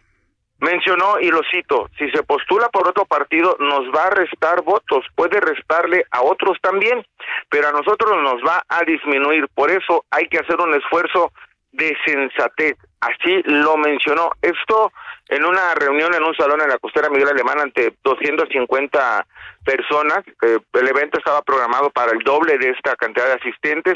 No tuvo el éxito que se esperaba. Incluso que tuvieron que retirar sillas antes de que empezara el evento. Así que dijo que hay que permanecer en un interés por lo colectivo y no restar fuerza ante una ambición desmedida por lo que indicó que no se debe menospreciar lo que Marcelo Ebrard representa y pide respetar la decisión de Marcelo porque podría llegar a ser líder del Senado para apoyar el proyecto. No es un chamaco, pero tampoco es un hombre que, se, que le pueda jubilar. Si se mantiene, podría volver a competir en el 2030. Pues ya destaparon a Marcelo Ebrard para el 2030 si es que se quedase en el partido Morena. Pero no va a ser, diría aquí la costeña, que a la hora de la hora me lo hagan a un lado, mi estimado Alex. Por cuarta vez. Así que por eso no se la quiere, no se no quiere arriesgarse. Pues no, no vaya a ser como el Cruz Azul, ¿no? Ya. Efectivamente, no va a ser como Cruz Azul después de tantos años, después de tantos años ya cae igual. De hecho, uno de los memes más sonados fue con su playera del Cruz Azul, Marcelo Ebrard, ah, que aquí en Guerrero eh, tenemos que reconocer que tiene mucho más fuerza que Claudia Sheinbaum. Aquí prácticamente, si la encuesta se hubiera realizado aquí en Guerrero como un punto fuerte, la hubiera ganado. Mira, interesante. Pues hay que escuchar lo que dice René Bejarano. el mensaje que le manda a los morenistas es interesante. Te mando yo un abrazo, querido Toño Ramírez, gerente del Heraldo Radio Chilpancingo. Alex, gracias, un saludo a ti y a todo el auditorio como siempre los esperamos cuando gusten. Maneje con precaución en la autopista del Sol desde la República de los Cocos y ya sabe, con los cocos abiertos siempre. Gracias, Alex. Contra las cuerdas con Alejandro Sánchez en el informativo fin de semana.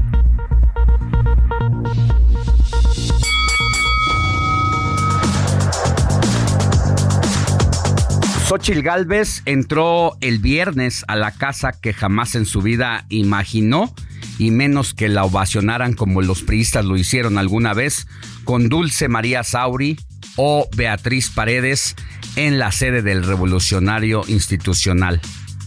Solo que alguien le aplicó la Marceliña a Galvez, quien siempre renegó del priismo y al que lo convirtió incluso en piñata y literal la agarró a bastonazos. Es que Beatriz Paredes se ausentó para no verla y no darle su respaldo como priista. Desde antes de la derrota sufrida por la Tlaxcalteca, ya era un secreto a voces que no puede con la senadora panista y no le gusta verla ni en pintura.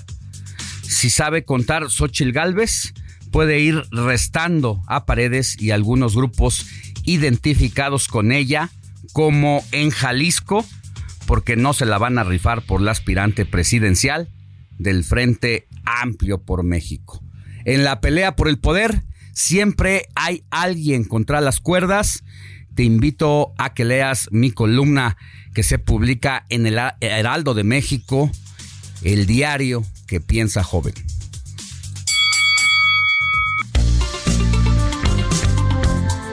Sigue a Alejandro Sánchez en Twitter, arroba Alex Sánchez MX.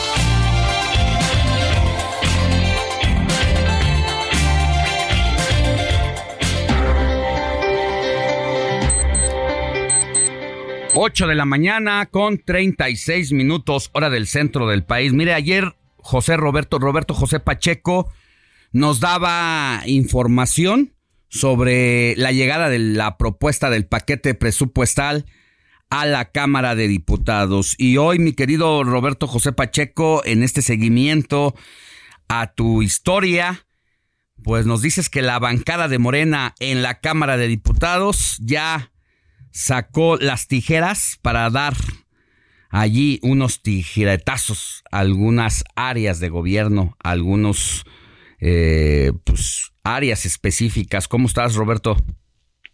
Mi estimado Alex, te saludo con mucho gusto, muy buenos días. Bueno, pues sí, efectivamente, a unas horas de que llegara a San Lázaro el paquete económico del próximo año, la bancada morenista pues ya se frota las manos para aplicar un recorte precisamente al Poder Judicial hasta por unos 20 mil millones de pesos. El diputado morenista Hamlet García Almaguer nuevo integrante de la Comisión de Presupuesto y Cuenta Pública, él advirtió que buscarán analizar con lupa el presupuesto del Poder Judicial de la Federación a fin de eliminar sus privilegios para el año próximo. Ojo, dijo, privilegios, y para ello enumeró algunos de ellos. Escuchemos. Pagos por riesgo, 7 millones. Productos alimenticios para los ministros de la Corte, 52 millones al año. Utensilios para preparar estos alimentos, 1.7 millones en cucharas, tenedores y cuchillos. Productos eh, alimenticios para personal derivado de actividades extraordinarias, tiempos extra, 1.900.000 pesos. Vidrio y productos de vidrio, 68 mil pesos.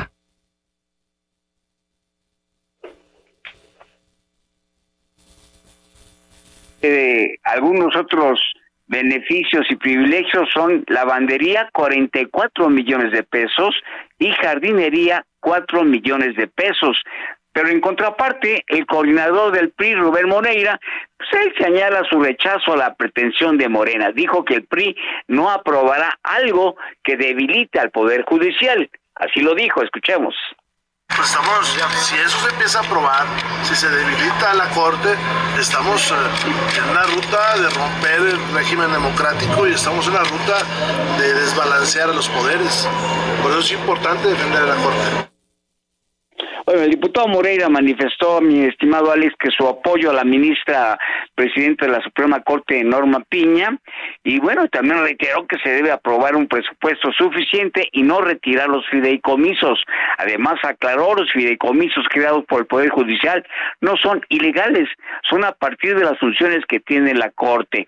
Pero no hay que perder de vista de lo que dijo el panista Jorge Herrera en su calidad de presidente de la CUCOPO, en el sentido de que van a buscar que se apruebe un presupuesto por la vía del consenso. Y con todo respeto para el panista, mi estimado Alex, creo que son sueños guajiros. Difícilmente habrá consenso en la aprobación del presupuesto. Pues va a ser todo un debate, todo un tema, pero al final de cuentas mm, dudo que Morena y sus aliados le muevan una coma al presupuesto que manda el presidente de la República. No ha sido su principal característica en lo que va de esta administración, haciendo uso de su mayoría y no creo que ocurra en esta, en, en esta ocasión. Pues mira, el Poder Judicial, yo estaba checando ayer el presupuesto, están pidiendo 84 mil 792 millones. Para la Suprema Corte, 6.109 millones. El Consejo de la Judicatura Federal, 74.793 millones. El INE, 37.770 millones, el INAI 1.168 millones. Bueno, a fin de cuentas es una danza de números, pero sí hay que ver cómo se va a llevar a cabo precisamente el recorte. Yo creo que va a ser un arma política, electoral, y si hubiera recortes, bueno, eso de, de, eh, trinches y lo que cueste más de algunos millones, yo creo que podría haber un recorte, pero no va a ser tan fuerte y no le va a afectar el funcionamiento del Poder Judicial, porque eso sí sería pues muy delicado, mi estimado Alex. Bueno, te mando un abrazo, Roberto. Estamos pendientes, un abrazo, buen fin de semana.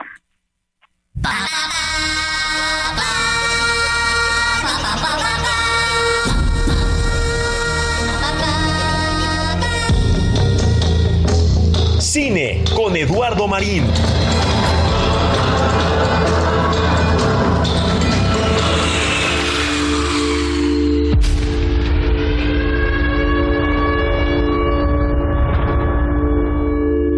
Cuatro, tres, dos, uno. Hoy, los ejércitos egipcio y sirio han lanzado una ofensiva contra Israel. Nuestros enemigos esperaban sorprender a los ciudadanos durante el Yom Kippur. Nos superan 7 a 1. Si los árabes llegan hasta Tel Aviv, borrarán a Israel del mapa.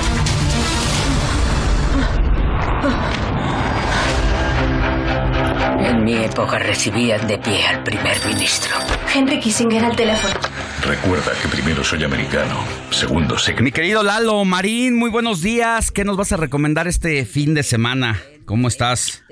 Buenos días, Alex. Encantado de saludarte. Saludos a toda la audiencia. Pues mira, vamos a comentar de la película británica Golda, que se acaba de estrenar en, en cines. Es una película sobre la legendaria primer ministra de Israel a inicios de los años 70, una figura de enorme relevancia y peso en la historia, Golda Meir, y, de enorme influencia no solo en Israel, sino a nivel mundial por su impacto en el contexto geopolítico. Y bueno, la película sí vale mucho la pena, sin duda, porque pues es un valioso, un agudo testimonio de un personaje extraordinario y muy complejo como fue Golda Meir, en un retrato equilibrado que la presenta pues con sus aciertos, sus cualidades como el líder político que nos enseña una toda una lección muy válida en la actualidad, pero también con sus errores y debilidades. Pero la película vale también como testimonio político, como crónica política, con un adecuado trazo del contexto de una época convulsionada, se centra cuando los ejércitos árabes de Egipto principalmente y Siria, pues iniciaron una invasión con miles y miles de hombres y tanques a, contra Israel, en, justamente cuando iniciaba la celebración religiosa del Yom Kippur, por eso se llamó la guerra de Yom Kippur. Y bueno, eh, la película muestra también la relación con, con, por ejemplo, con Henry Kissinger, entonces poderoso secretario de Estado de Estados Unidos, que por cierto acaba de cumplir 100 años, y así vemos pues con certeza este complejo mapa de influencias políticas y, y en todo momento capta nuestro interés, una película profunda, certera, emotiva.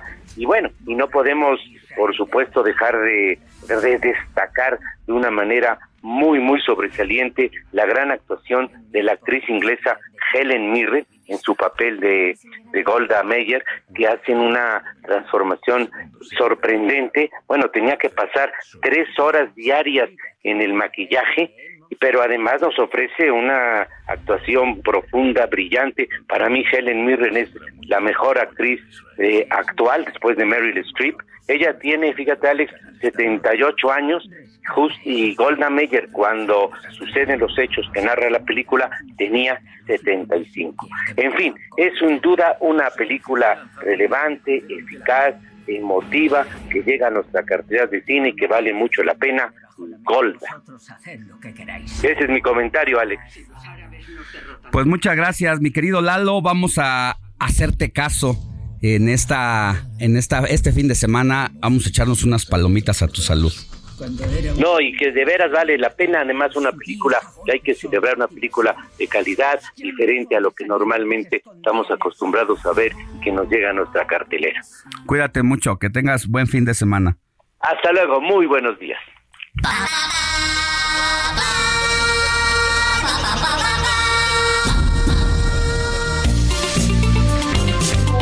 Comparte tus comentarios y denuncias en el WhatsApp del informativo fin de semana. Escríbenos o envíanos un mensaje de voz al 55 91 63 51 19.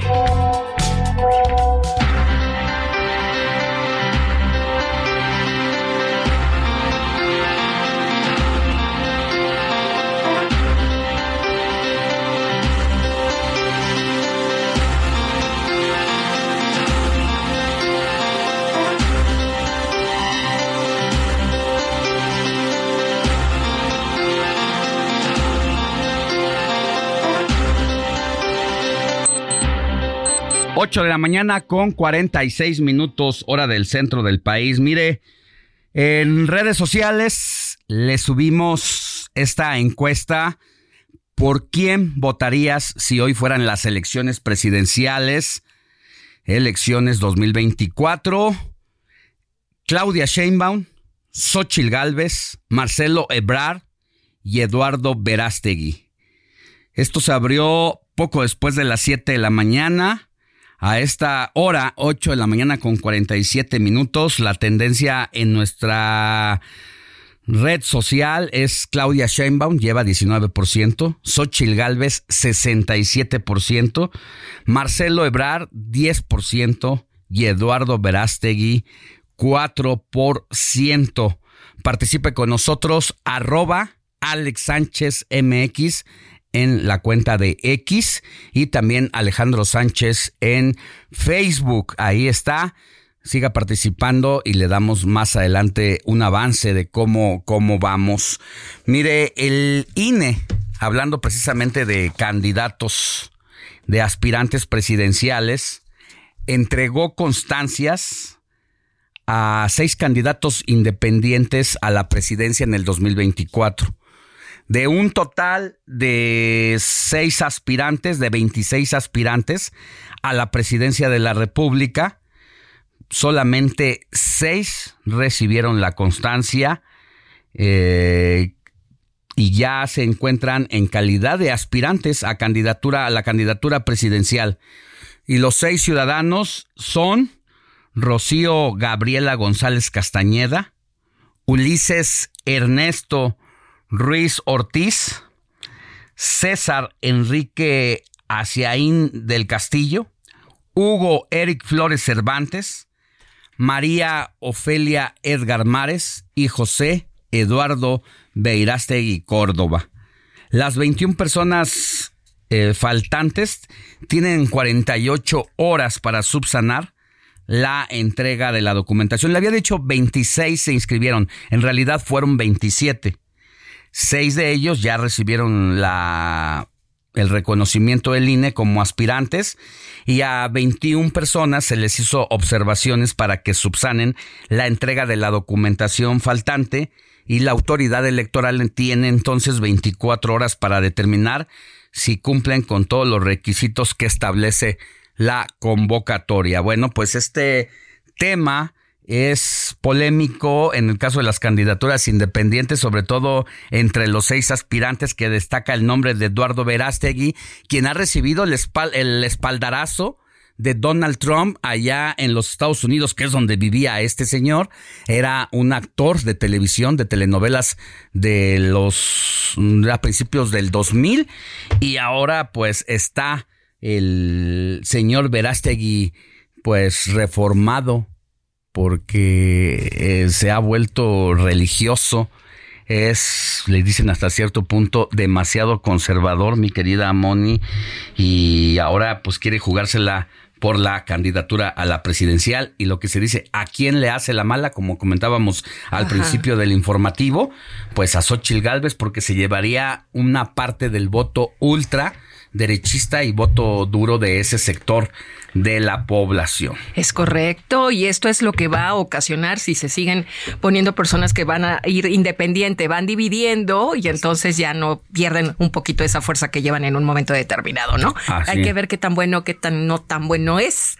Pero bueno, por lo pronto, ¿cuántos seguidores lleva mi querido Andrés? Este Eduardo Verástegui o cuántos han votado por él?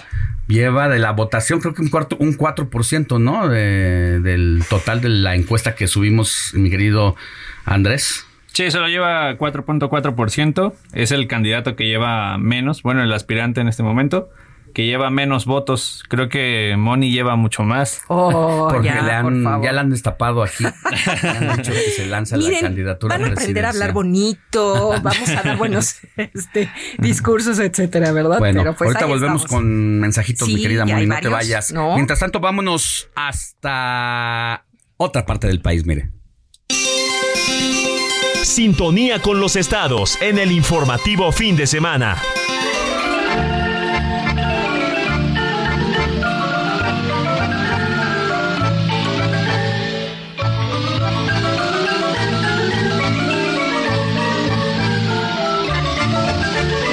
Vámonos a Oaxaca con mi querido pastor Matías Arrazola, conductor de El Heraldo Radio Oaxaca. Querido pastor, muy buenos días. ¿Qué nos tienes por allá? ¿Qué tal Alejandro? Muy buenos días amigos del Heraldo de fin de semana. Les saludamos con todo gusto desde Oaxaca. Y bueno, pues para comentarles que se cumplieron seis años de ese tremendo terremoto que sacudiera a la región del Istmo de Tehuantepec con 8.2 grados y bueno, pues la bandera media hasta allá en la región ismeña debido a que pues hay grandes pendientes cómo no recordar ese asunto donde murieron, se reportaron 93 personas fallecidas, pero hay grandes pendientes, más de 70 mil casas afectadas, inmuebles que todavía pues están eh, pues en proceso de reponerse, afectación en clínicas, mercados y bueno pues ante ello cómo no recordar también la rapiña y cómo no recordar también las irregularidades que se presentaron con estos apoyos que se dieron a través de tarjetas donde muchas de ellas estaban clonadas o estaban vacías. Y además bueno pues todos los apoyos que surgieron a nivel nacional e internacional pues se, se desconoce cómo se aplicaron porque todavía tenemos inmuebles que aún faltan por reponer así es que bueno pues seis años han pasado y bueno pues todavía hay muchas casas y muchos inmuebles que insistimos están todavía pendientes. Y bueno, pues a esto le sumamos una serie de acciones que se han estado presentando últimamente.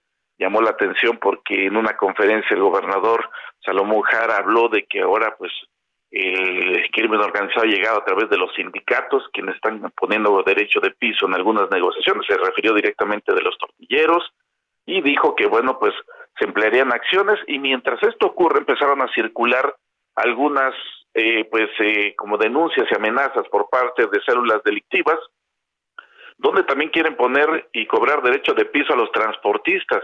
Llama la atención que mientras se dieron estos avisos, pues resulta que en las últimas horas han sufrido algunos autobuses la, los asaltos, además han tiroteado unidades, ayer se incendió una unidad, dicen que fue un, eh, pues falla eléctrica, pero otros dicen que no, que fue incendiado, y esto ha motivado que en este día pues se iniciaran una serie de operativos ya anunciados por parte del gobierno del estado en el sentido de donde eh, participa la Fiscalía del Estado, la Secretaría de Seguridad Pública, Protección Ciudadana, la Guardia Nacional y la Defensa Nacional para atender y sobre todo resguardar, dar certidumbre en esta región ismeña que se ha visto amenazada ahora también por el crimen organizado, una situación seria donde bueno pues se están anunciando operativos constantes para eh, disminuir este tipo de hechos, dos autobuses de la línea sur y otro de, de, Travel, el cual, bueno, fueron afectados en las últimas horas en esta zona de la cual te estamos comentando. Y si a esto le sumamos también algunas acciones que también se presentaron durante, durante la semana, fue un video donde un recién nacido en el hospital doctor Aurelio Valdivieso, doctor civil, el, el hospital civil como le conocemos, querido pastor, resulta que estaba una caja de cartón Querido pastor. Era un recién nacido. Pastor, nos gana la guillotina. Volvemos contigo, por favor. La noticia no descansa. Usted necesita estar bien informado también el fin de semana. Esto es Informativo El Heraldo Fin de Semana. Regresamos.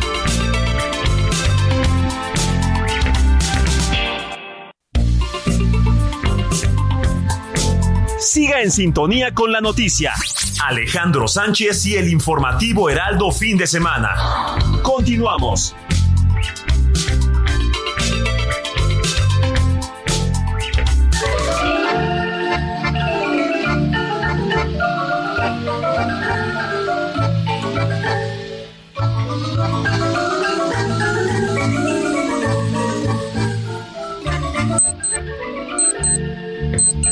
9 de la mañana en punto. Regresamos contigo, querido pastor.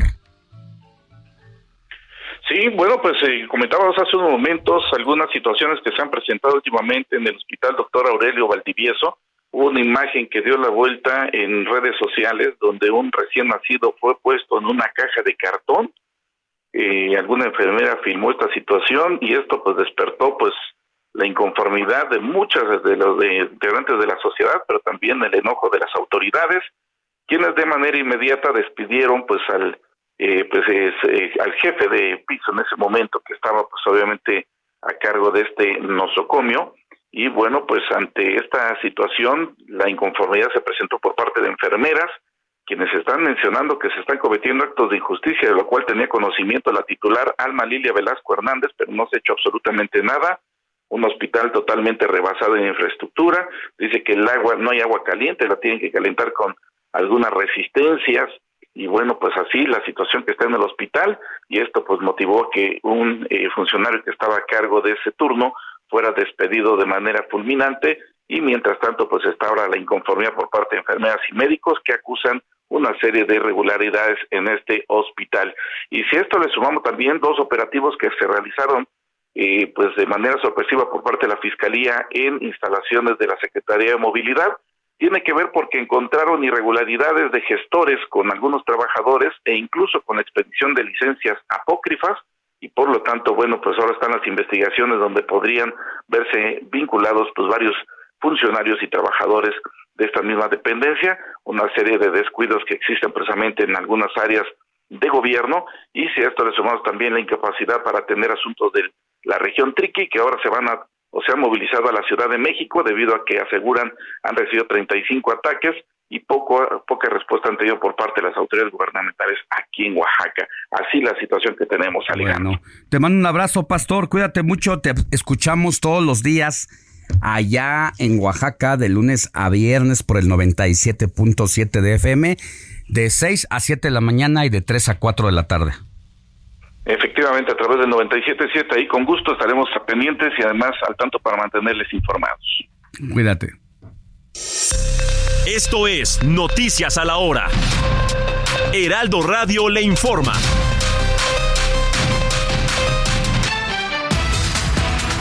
9 de la mañana con tres minutos. El presidente Andrés Manuel López Obrador firmó un decreto para proteger y preservar territorios de pueblos indígenas de Jalisco, Nayarit, Durango y San Luis Potosí.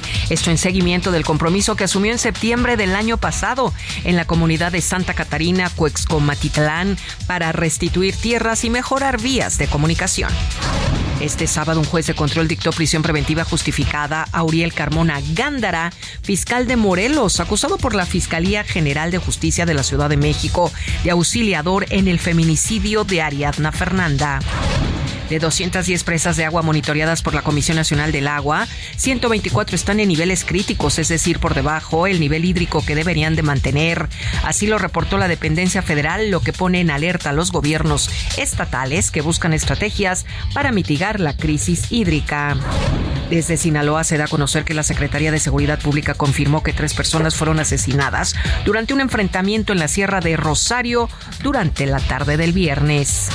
En Morelos, los habitantes del pueblo mágico de Tlayacapan solicitaron a las autoridades revisar a los tripulantes de motocicletas, así como reducir el horario de venta de alcohol en las tiendas y que solo sea hasta las 9 de la noche. Lo anterior durante una reunión con el presidente municipal Eduardo Campos Allende. En el orbe tenemos información de que llegó ya a Marruecos el primer equipo de rescate francés de voluntarios para ayudar en labores de rescate.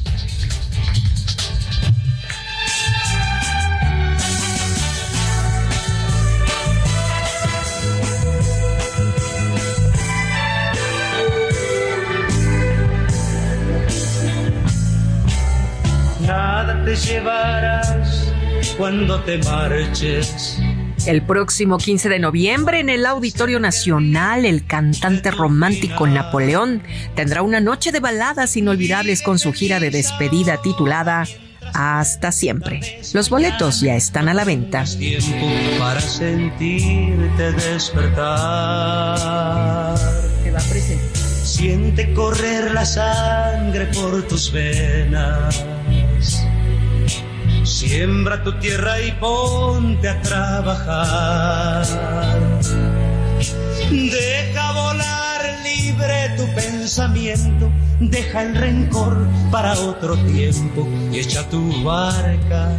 A En este momento son las 9 de la mañana con 6 minutos, tiempo del centro de México. Amigos, llegamos a la tercera hora del informativo fin de semana con Alex Sánchez. No le cambie, aquí continuamos. Le saluda Mónica Reyes. Del cielo nada te caerá. Esto fue Noticias a la Hora. Siga informado, un servicio de Heraldo Media Group.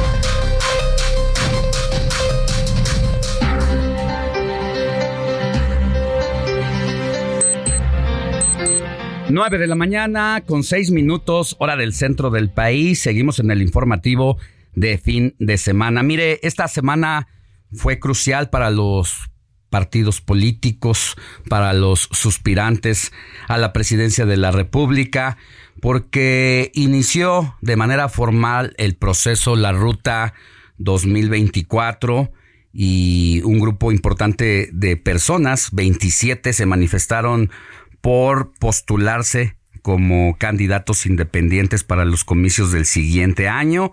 Solo seis han recibido el visto bueno de la autoridad electoral. Yo agradezco que esté aquí en el estudio del Heraldo Radio a la consejera Norma Irene de la Cruz, consejera del Instituto Nacional Electoral, por estar chambeando aquí con nosotros. Gracias, consejera, ¿cómo está? Muy bien, gracias Alex. Buenos días, buenos días a todo el equipo de Heraldo Radio. Y pues sí, ya empezó el, el proceso electoral y pues ahora ya todo... Ahora sí. Ahora sí, ya formalmente y ahora también eh, en el Instituto Nacional Electoral todos los días y todas las horas son hábiles. Entonces... Ya no hay nada de que me voy de vacaciones, consejera.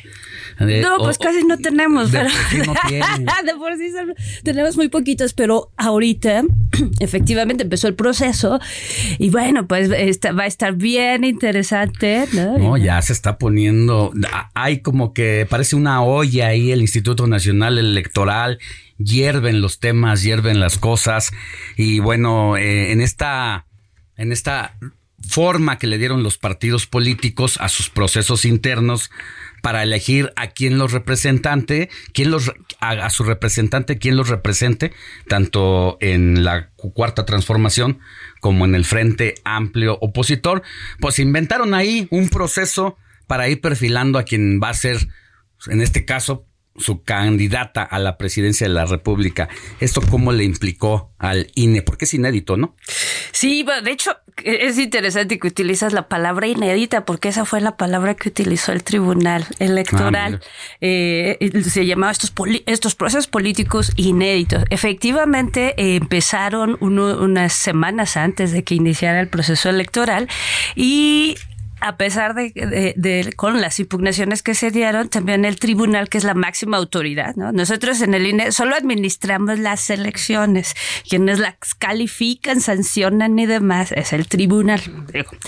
Y estas impugnaciones llegan al INE, las documentamos, se van al tribunal y el tribunal nos dice que estos procesos políticos inéditos están ocurriendo y que tenemos que hacer lineamientos. En el INE hicimos estos lineamientos y también los impugnaron los partidos, por supuesto. Estamos esperando que nos den los resultados, pero aún así en estos lineamientos se tiene una serie, le da una serie de parámetros a los partidos para conducir estos procesos y también los obliga a darnos un reporte de egresos. Esto va a ser, ellos tienen, tienen la obligación de presentar su reporte el 2 de octubre. Y eso es para todos y todas y cada una de, los de, de las personas que participaron en estos procesos. Y es muy... A partir de los lineamientos que fija la autoridad electoral, o sea, usted... Claro, sí, porque por orden del tribunal. Por ejemplo, díganos los tres, cuatro puntos más importantes de este lineamiento, de estos lineamientos eh, que tienen que ver precisamente con los gastos, ingresos y egresos. Bueno, una parte tiene que ver con eso y se, recordarán que hace unas semanas eh, se comentaba de que había personal del INE en algunos eventos de los... Eh, de, de los suspirantes Sí, de estos, de, estos, procesos, de estos procesos políticos. Sí, digamos que participantes de los procesos políticos inéditos, como dice el tribunal, em, estaban haciendo eventos, ¿no? Entonces, aunque eran dirigidos a sus militancias y simpatizantes, lo hacían en espacios públicos. Entonces, una parte, pues, fue mandar a eh, personal del INE para ir revisando eh, los eventos también, bueno, y bueno, obviamente para eso una parte de los lineamientos incluía que nos tenían que decir por lo menos una semana antes dónde iban a hacer esos eventos. También había una serie de eh, guías, ¿no? De los temas, porque finalmente, según ellos, nos decían que no eran procesos de candidaturas, entonces no pueden llamar al voto, a hacer oferta electoral, hacer planes de gobierno. Eso está en los lineamientos. Ahora, con estos lineamientos que ustedes elaboraron por parte del tribunal, electoral, ¿puede haber algún tipo de sanciones de acuerdo a lo que presenten en el reporte estos personajes políticos el 2 de octubre? Bueno, no sabemos, ¿no? O sea, podría, ¿no? Como condicional, no lo sabemos. La idea, obviamente, si hay una responsabilidad por parte de las personas participantes y de los partidos para presentar estos gastos de, eh, egresos. eh, en algunos, en algunos ya lo hicieron públicos y obviamente pues tendremos que esperar a que nos los, a que preparen en el tiempo que tienen que eh, eh, cumplan con, con todas los, las reglas de fiscalización, porque ese es otro de, la, de las de los temas que vamos a tener que, que darle seguimiento muy y aquí sí invitamos a todas las personas a que le vaya, le entren al proceso porque esa es otra forma también de participar. Es decir, no deberían de estar confiadas las representantes del frente de la 4T ni sus equipos de colaboradores, porque la autoridad puede calificar cualquier tema, para no usar el término podría, eh, sí tiene capacidad, tiene dientes el INE en este momento para, eh, si es que no se cumple la ley, no permitir el registro de una bueno, no hay, que, no, hay que adelantarnos, acaba de pasar el proceso. A ver, recordemos que aquí el proceso electoral nos marca un calendario que está en la ley y por eso esto inédito, porque estaba sucediendo algo que en el, en el calendario electoral todavía no existe. Entonces, bueno, hay elementos para cuando se haga una reforma. Entonces, formalmente, las campañas van a iniciar, eh, las precampañas inician del 5 de noviembre al 3 de enero. ¿Ok? Entonces, entonces, al 5 de noviembre empiezan. Entonces, los partidos nos tienen que eh, notificar por lo menos eh, eh, quedamos creo que hasta el 20 de septiembre, nos tienen que notificar antes cómo van, si va a haber coaliciones, cómo van a ser sus procesos de selección interna. Ok. ¿no? Esos nos los tienen que dar los partidos eh, en unas semanas, ¿no? 30, máximo 30 días antes de que empiecen las precampañas. Entonces, ahí, para, empezar, o sea, ya en esos procesos vendrán las reglas y viene toda una serie de pasos que se tienen que cumplir.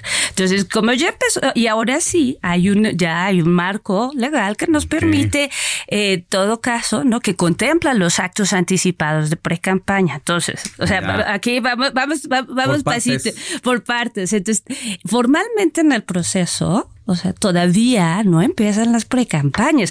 Como tú iniciabas, ¿no? O sea, iniciabas mencionando la, uh, a los, eh, las personas interesadas en candidaturas independientes.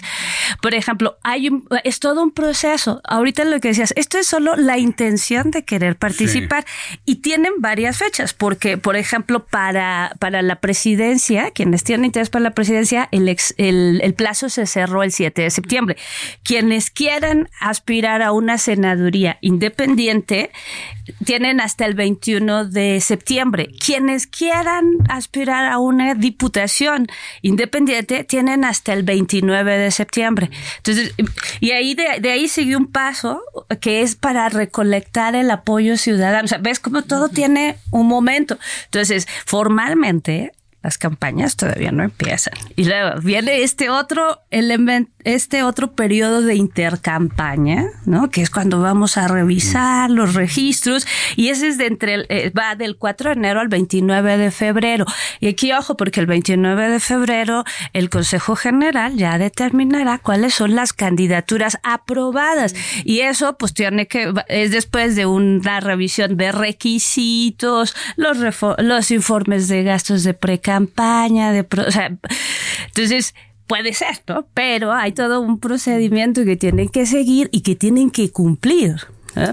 Entonces, yo, o sea, ahorita formalmente en el proceso electoral no hay candidaturas. No hay, sí. ¿no? Entonces, y pues sí, obviamente invitamos a, a, los partidos, a las personas que han participado en estos procesos a que presenten sus informes en tiempo y forma para evitar cualquier tipo de sanción.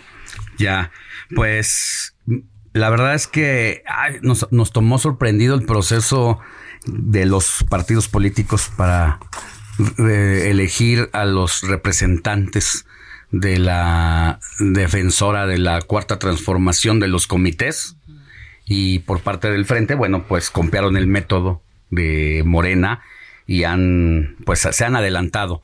Eh, y pues sí, yo coincido con usted, aunque para todo mundo pudiera ser evidente que hay uso de recursos públicos y espectaculares y tal, ¿cómo sancionas algo que no es parte de un proceso todavía? Es ahí donde está este, este gran dilema. Eh, ¿Cómo llega el Instituto Nacional Electoral después eh, de que tuvo unos episodios bastante ríspidos con la presidencia de la República? Cómo llega actualmente. No pasa completamente al revés.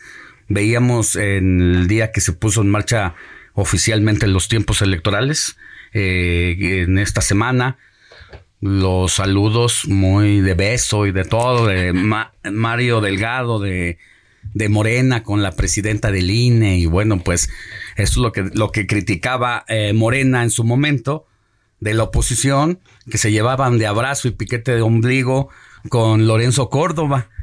¿Cómo, cómo está la situación actualmente?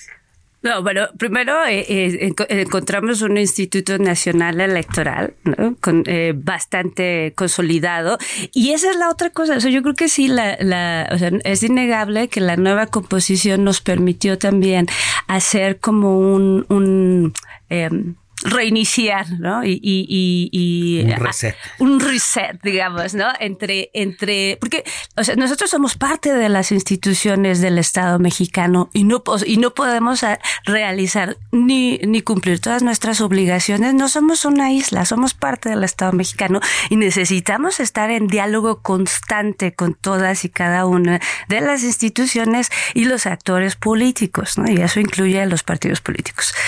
Efectivamente, había una relación eh, un poco más tensa anteriormente. Y bueno, ustedes han visto, ¿no? La prensa ha visto y la, ciudadanía ha visto el esfuerzo institucional que hemos hecho para ir mejorando esas relaciones, tanto con el Ejecutivo, obviamente con mucho respeto de nuestras atribuciones y nuestra autonomía, avanzando, o sea, eh, avanzamos, por ejemplo, y también nos reunimos antes con, con la Jucopo, antes de empezar a diseñar nuestro presupuesto, por la ejemplo. de la, Cámara, de, diputados, Que son los que aprueban. Pues ellos, son, ellos, son, los que aprueban el presupuesto, según nos dice la ley. Y, por ejemplo, para evitar eh, también este, eh, estos debates ríspidos, fuimos construyéndolo. Entonces, desde el principio nos reunimos, que nos cambiamos un, cambiamos un poco la forma de cómo comunicarnos y cómo acercarnos a las instituciones y estamos viendo que tiene un efecto positivo. El debate en este momento no es si habrá o no recursos suficientes para el presupuesto del INE. Esperamos que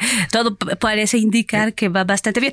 Y también con las relaciones con los partidos. Digo, es que me reía cuando decías que nos saludamos de beso, porque teníamos una sala de ajuste de tiempos y este, en esta ocasión, si se dieron cuenta también, por primera vez a la eh, eh, ceremonia de inicio del proceso proceso electoral federal, invitamos a todas las todas las presidencias de los partidos nacionales.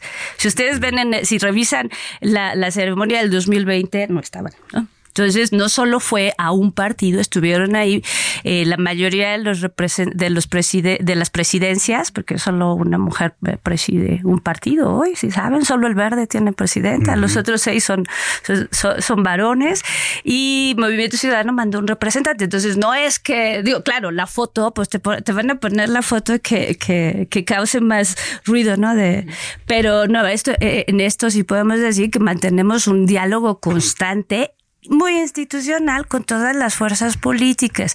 Ahora, también recordemos que en la estructura del INE, el Consejo General, está integrado, sí, por 11 consejerías que tenemos voz y voto, pero también está integrado por las representaciones de los partidos políticos nacionales que tienen voz y también por los, eh, las fracciones parlamentarias del legislativo.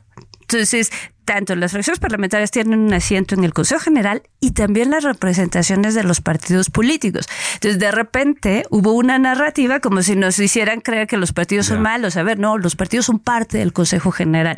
Podrá eh, gustarnos o no, pero así es la ley y ellos son parte del Consejo, entonces no es, no es nada sospechoso, sino son integrantes. No, los, no, no las presidencias, pero sí los partidos. ahora, esta manera de comunicarse con los partidos políticos, con las instituciones, ¿qué pasa dentro de casa? Hay eh, algunas, algunos nombramientos todavía pendientes. ¿Cómo se está llevando a cabo esta pues eh, las comisiones que son las que van turnando y van estudiando los casos, la, analizando la información. ¿Cómo van ahí? Eh, ¿Están ya superando algunas eh, diferencias? ¿Ya hay acuerdos? ¿Cómo está la cosa? Pues sí, ya ves que eh, tuvimos, tuvimos que hacer un receso en la sesión del viernes. En la sesión de ayer, que la, la, reiniciamos ayer despasaditas las 13 horas, pues ayer aprobamos por unanimidad por unanimidad la integración de todas las comisiones. Entonces, eh, y, también ese receso nos dio a nosotros al interior de las, de las 11 consejerías, pues eh, dar esta, eh, poner primero darle prioridad a lo que es lo más importante y lo más importante es organizar el proceso electoral, ¿no? Eh, con los estándares que la ciudadanía está acostumbrada. Entonces también en esta idea de hacer diálogos y poder eh, poner cada las eh, las experiencias, las capacidades y hasta los gustos de cada una de las consejerías a la hora de dividirnos el trabajo. Entonces también yo creo que algo que, que dimos muestra en el consejo de ayer, ¿no? Primero que fue por unanimidad, estamos en este ánimo, nos queda claro que aquí lo más importante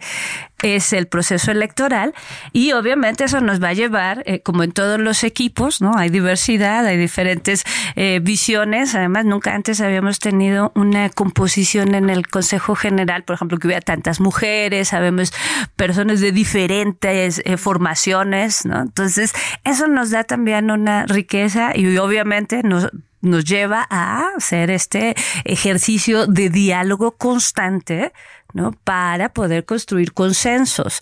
No sabemos que no todo sale por unanimidad, ¿no? Pero la mayor parte de las veces sí. Y entonces, sí, obviamente parecía el viernes que, y, ahí fue un poco, eh, ríspida la discusión, pero también nos dejó como una gran enseñanza. Entonces, el, el sábado, si tú ves el tono que todos teníamos y el, y el poder reconocer y poder en público y decir, eh, discúlpeme, ¿no? discúlpeme, le hablé muy fuerte, porque de repente todos nos apasionamos. Entonces, pero sí podemos hablar de que hay, se, se, se está, estamos transitando y también esta, esta última sesión nos dio oportunidad también de, de, de, tener otro, otra forma, ¿no? De, de, acercarnos, sobre todo porque tenemos una gran responsabilidad. La, toda la ciudadanía nos está viendo y nosotras y nosotros no les vamos a dar eh, eh, ningún elemento de preocupación.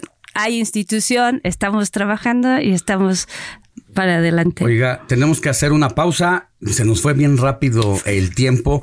Regresamos para conclusiones. Por favor, pausa y volvemos con más.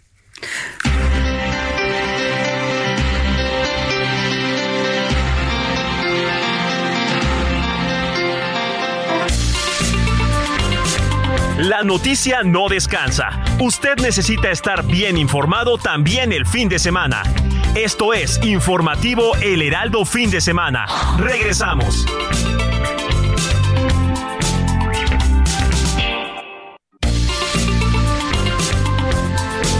Siga en sintonía con la noticia. Alejandro Sánchez y el informativo Heraldo fin de semana. Continuamos.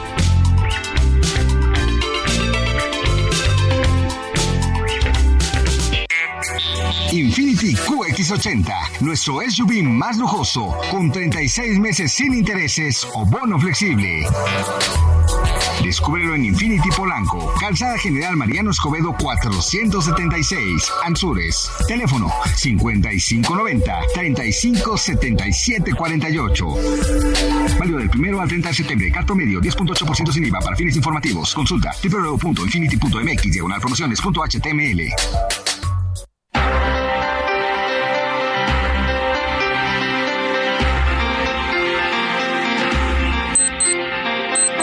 9 de la mañana con 31 minutos hora del centro del país. Estamos de regreso en el informativo de fin de semana. Nos quedamos platicando con la consejera Norma Irene de la Cruz del Instituto Nacional Electoral. Nos ha dado un panorama de cómo están los procesos ya rumbo a la precandidatura y luego la candidatura presidencial.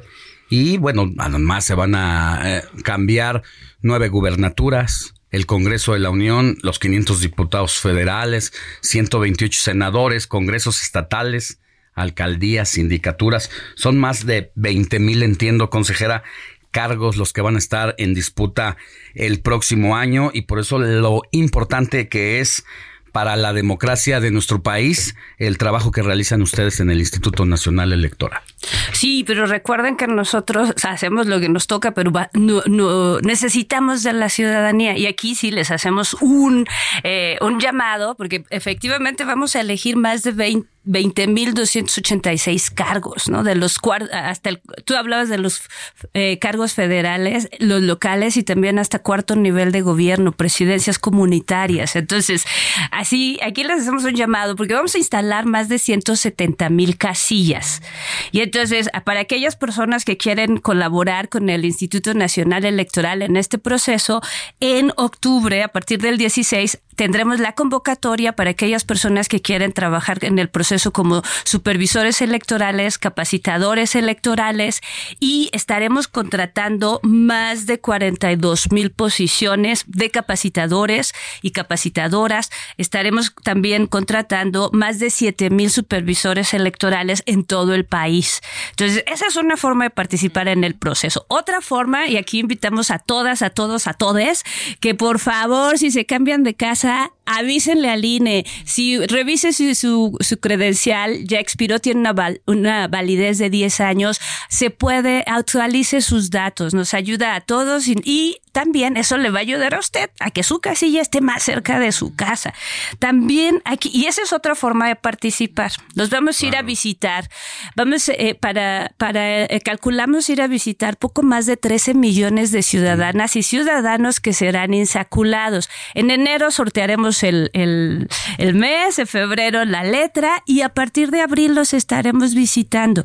Entonces también si viene un CAI, una CAI, ábrale la puerta, lo viene a invitar, la viene a invitar a participar como eh, funcionario de casilla. También puede usted participar como observador, observadora electoral y el registro para ser observador o observadora eh, ya se abrió y eh, a, partir del 7 de septiembre. Entonces, si los invitamos. Hay muchas maneras de participar. Bueno, por supuesto, los, los militantes y, simpatizantes de los partidos políticos también estarán participando. Algunos serán representantes de casilla, en fin. Todos, todos, como ven, todas, todas, todos tenemos mucho que hacer en este proceso y sin la ciudadanía, si no se lo apropia, este proceso es de la ciudadanía.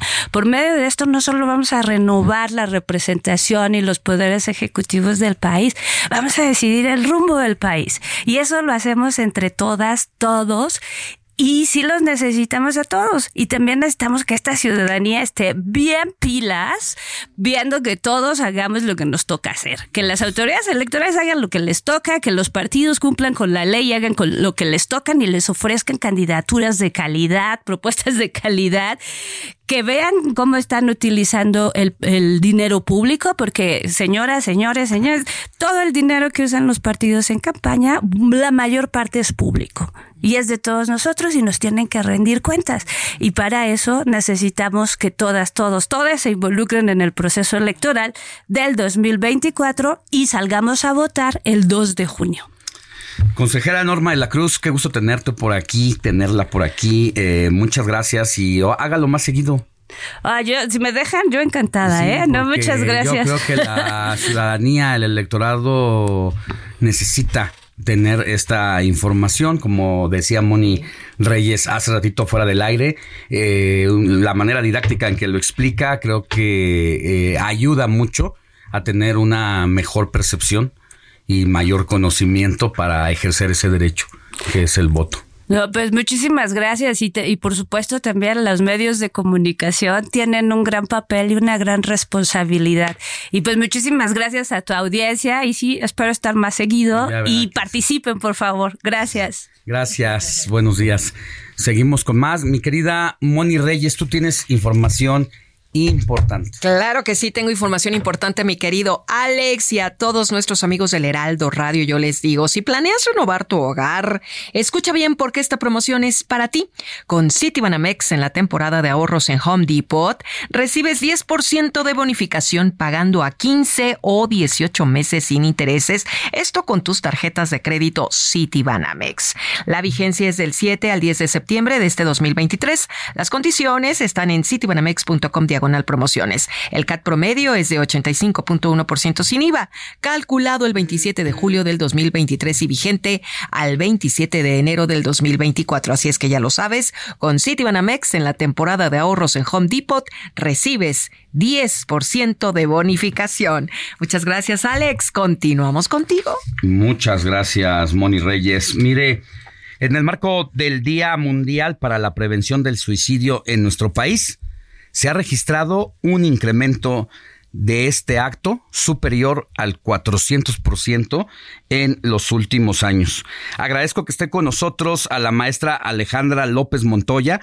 Ella es académica de la Facultad de Psicología de la Universidad Nacional Autónoma de México para hablar de la salud mental, sobre todo para eh, visibilizar esta problemática y que nos oriente, eh, maestra Alejandra, cómo poder detectar casos de depresión y que muchas veces llevan a tomar una decisión difícil como esta. Buenos días, ¿cómo está?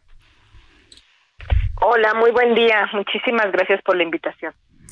Cuéntenos, ¿cuáles son los factores que influyen más en que las personas decidan suicidarse?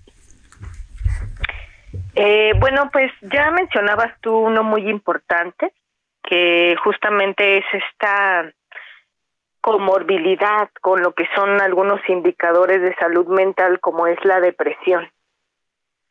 Sin embargo, quisiera agregar que no todas las personas que tienen depresión piensan en hacerse daño, ¿no? O en quitarse la vida, pero sí es un factor importante. Se ha encontrado que aquellas personas que tienen este diagnóstico dada la pérdida de interés, la pérdida de sentir este placer que se sentía por las cosas que antes se disfrutaban y esta tristeza pues hace que sobre todo en casos moderados o graves tiendan a pensar en autolesionarse. Sin embargo, quisiera mencionar que no todas las personas que se suicidan tienen un trastorno mental o tienen un indicador de salud mental hay un porcentaje, ¿no? Por alrededor del 10%, que eh, lo hacen derivado de otras situaciones. Por ejemplo, personas que viven un evento perturbador como puede ser la violencia, la violencia sexual, o puede ser, por ejemplo, el estar ante un evento perturbador como puede ser un desastre natural, o incluso también la pérdida de un familiar, amigo, ¿no? Eh, y esto también les lleva a pensar ¿no? en, en esta situación, en este comportamiento complejo que es el suicidio, pero no necesariamente tienen una condición de salud mental. Pero me gustaría agregar que hay diferentes factores que influyen en esta situación y no podemos solo catalogarlo como ello, pero sí tiene que ver la depresión, por ejemplo, el que una persona consuma alcohol, ¿no? Eh, También está muy relacionado a esta situación, pero también, por ejemplo, que eh, tengan alguna situación de antecedentes, antecedentes familiares de suicidio.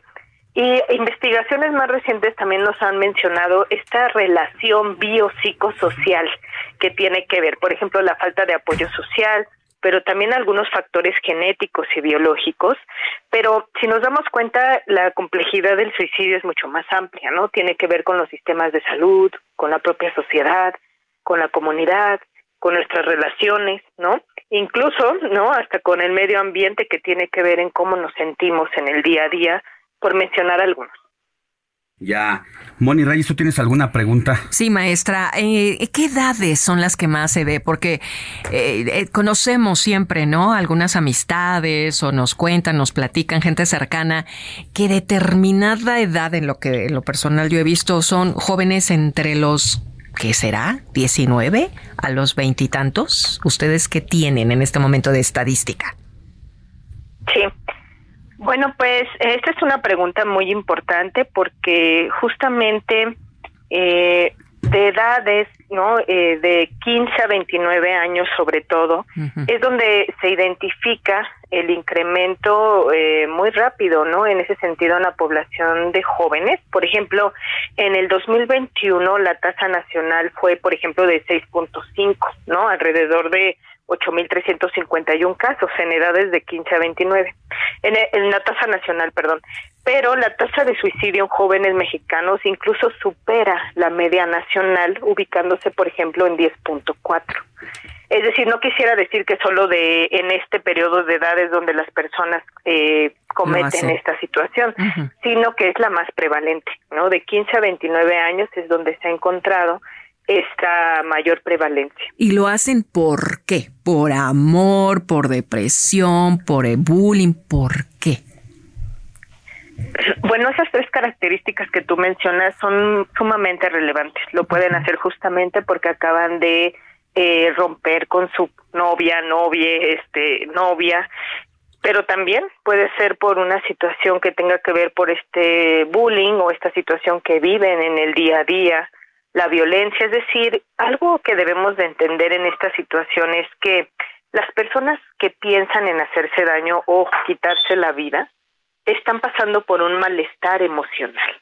Y un malestar emocional puede ser, como tú muy bien lo mencionabas, desde un rompimiento de pareja hasta una situación de violencia, perdón, hasta una situación justo de salud mental como puede ser la depresión.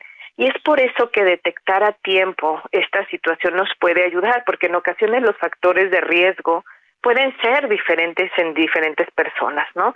Puede ser que una persona adulta mayor sea por haber perdido su trabajo, por una pérdida eh, familiar. Es decir, los factores pueden ser diversos en cada una de las personas, pero lo que sí podemos hacer es estar alerta, ¿no? El poder validar a las personas en sus emociones, porque ese malestar emocional donde no encuentran una salida y en esta visión de túnel la única salida que ubican es quitarse la vida para la solución de esa situación, es que incrementa, ¿no? Incrementan esta situación. Maestra, ya para despedirnos, algún número donde en este momento alguien lo esté necesitando, porque seguramente habrá de entre todo nuestro público alguien que diga, yo quiero recomendarlo o a mí me está pasando. Bueno, pues eh, podemos recomendar eh, dentro de la universidad, ¿no? Me gustaría recomendar eh, el número 5025 0855 y en la opción 3 justamente es para atención de las personas ante un inminente riesgo de suicidio. Opción 3. También invitaría, por ejemplo, que contesten la liga de misalud.unam.mx, que es un cuestionario y al final les da la oportunidad de dar su consentimiento para ser contactados. Perfecto. Pero también poner a disposición la línea de la vida, que es el 800-911-2000, en donde no solamente la comunidad universitaria puede llamar, sino el público en general. Perfecto. Pues muchísimas gracias, maestra Alejandra López Montoya, académica de la Facultad de Psicología de la UNAM, por esta plática realmente nutrida y que nos va a ayudar muchísimo, sobre todo a las personas que estén pasando por esta opción, que no es opción. Muchas gracias a ustedes, al contrario, por la invitación. Entrevista, informativo fin de semana. Vámonos a otra entrevista. Mire, em, Alfonso Ramírez Cuellar fue el coordinador de la red Es Claudia en este proceso donde resultó ganadora de como coordinadora nacional de los comités de defensa de la cuarta transformación. Ahí atrás de la línea de, de fuego, eh, haciendo este trabajo, tejiendo y por eso es un gusto que esté con nosotros Alfonso Ramírez Cuellar, pues para hablar de cómo le salió este proceso. Ya sabemos el resultado eh, que fue pues bueno para Claudia, gracias a también a todo el, trabajo que hizo su equipo, como usted, don Alfonso, ya estuvo al frente de manera interna en el partido y hacia dónde se van a mover ahora pues la, las actividades que se hagan en favor de Claudia Sheinbaum. Buenos días. Buenos días, muchísimas gracias. Este, pues hoy tenemos reunión del Consejo Nacional. Eh, se entregará de manera formal ya la acreditación a la doctora Claudia eh, para nombrarla oficialmente eh, la coordinadora de los comités de la Cuarta Transformación. A partir de aquí, pues vendrá, en primer lugar, una unificación de todos los equipos, de todos los grupos de trabajo que participaron alrededor de los aspirantes, de los diversos aspirantes, y Claudia el próximo 17 de septiembre inicia una nueva eh, actividad para la visita de los, de los 300 distritos electorales del país.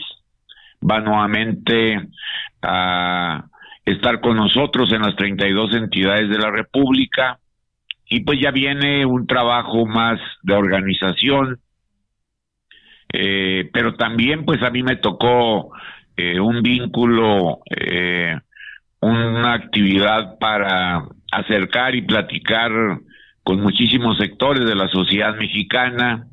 Ella eh, pues tuvo el veredicto el pasado 6 de septiembre, como usted bien señaló, eh, la ganadora de la encuesta fue la doctora Claudia, eh, pero ya el trabajo que se había hecho había sido un trabajo muy intenso, no es una cosa que haya surgido de buenas a primeras, sino que eh, todos los meses anteriores ella tuvo la capacidad, la posibilidad de visitar hasta tres ocasiones algunos estados del país, pero tuvo reuniones, conversaciones, diálogos muy intensos con muchos maestros y maestras en todos los, los distintos puntos del territorio nacional. Se reunió con muchísimos trabajadores de la salud, con médicos, con enfermeras, eh, tuvo una conversación directa, permanente, con investigadores, con docentes de las instituciones de educación superior y sobre todo, pues, este, eh, platicó de las preocupaciones que se tienen en el campo eh, del empresariado, en las actividades agrícolas y, y lo más importante fue, pues, una campaña con eh, muchísimos jóvenes y colectivos de mujeres. Entonces, creo que el resultado del 6 de septiembre, el veredicto de la encuesta, pues fue ratificar solamente eh, un trabajo muy intenso, una simpatía muy grande que logró, porque también la gente de todo el país le reconoció los éxitos que tuvo en la capital de la República. Bueno, oiga, don Alfonso, ayer han trascendido varias versiones entre antier y ayer sobre la mm, ruta que va a tomar el partido y sobre todo quién va a estar al frente. Se habla de dos personas, que puede ser Adán Augusto o que puede ser usted. ¿Usted ha platicado algo con la doctora Claudia Sheinbaum? ¿Le interesaría eh, ser el presidente del partido? Eh, no, no hemos conversado todavía ese tema. Ahorita básicamente pues estamos eh, tratando de consolidar, de restablecer nuevamente los contactos con los sectores que nos reunimos. El día de ayer iniciamos una actividad muy intensa de reuniones en, nueve alcaldías de aquí de la Ciudad de México, eh, en primer lugar, para dar eh, un agradecimiento muy enorme a nombre de la doctora, a toda la gente que nos apoyó en la ciudad.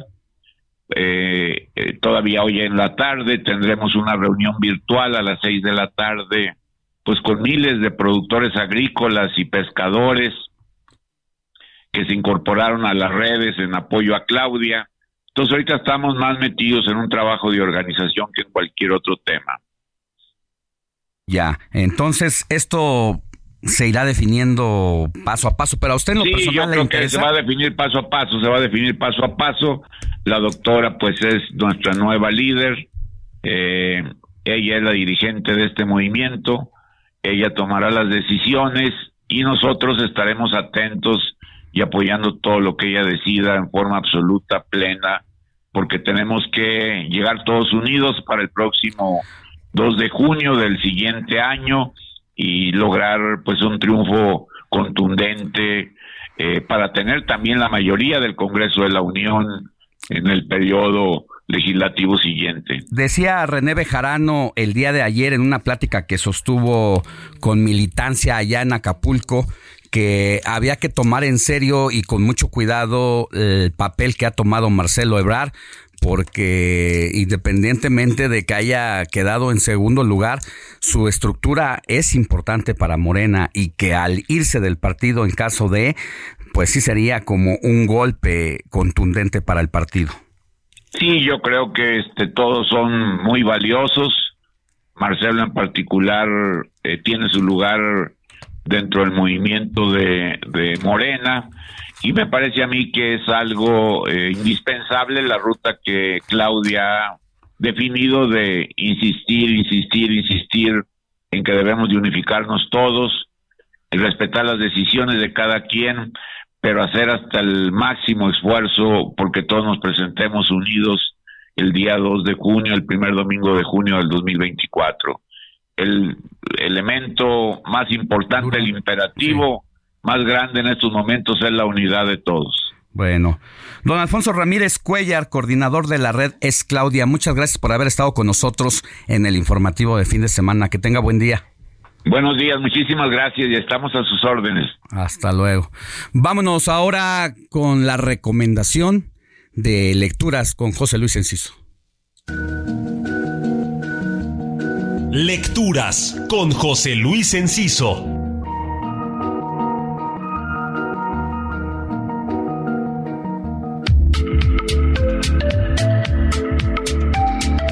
A los escritores los identificamos por sus mejores obras, pero para conocerlos realmente no hay nada como leer sus libros considerados segundones. Es el caso del uruguayo Mario Lebrero y Dejen todo en mis manos, novela muy breve publicada por literatura Random House.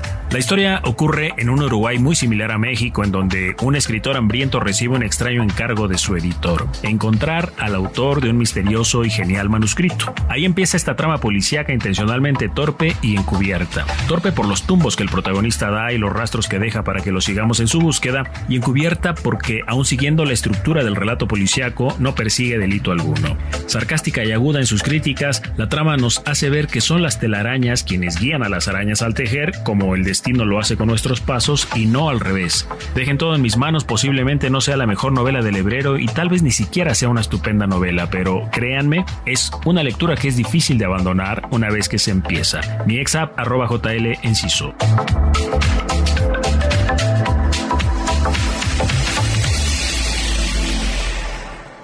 En este momento tenemos mensajes. Muchas gracias, Esmeralda Fournier, 78 años desde la colonia del Valle. Nos escribe y nos dice, buenos días, equipo Heraldo, fin de semana. La persona que estaba hace rato en su programa se refiere a todos y todas como debe de ser. Muchas gracias. También tenemos a Antonio de Harvard que dice, veo cómo pasa el reloj, avanza. Tener que esperar cinco días para poder escucharlos nuevamente. Ay, bueno, pues ya tienes otros informativos, mi querido Antonio. También nos saluda Tony Talancón de Cuautitlán y dice, las mujeres conscientes y racionales tienen que votar por Xochitl.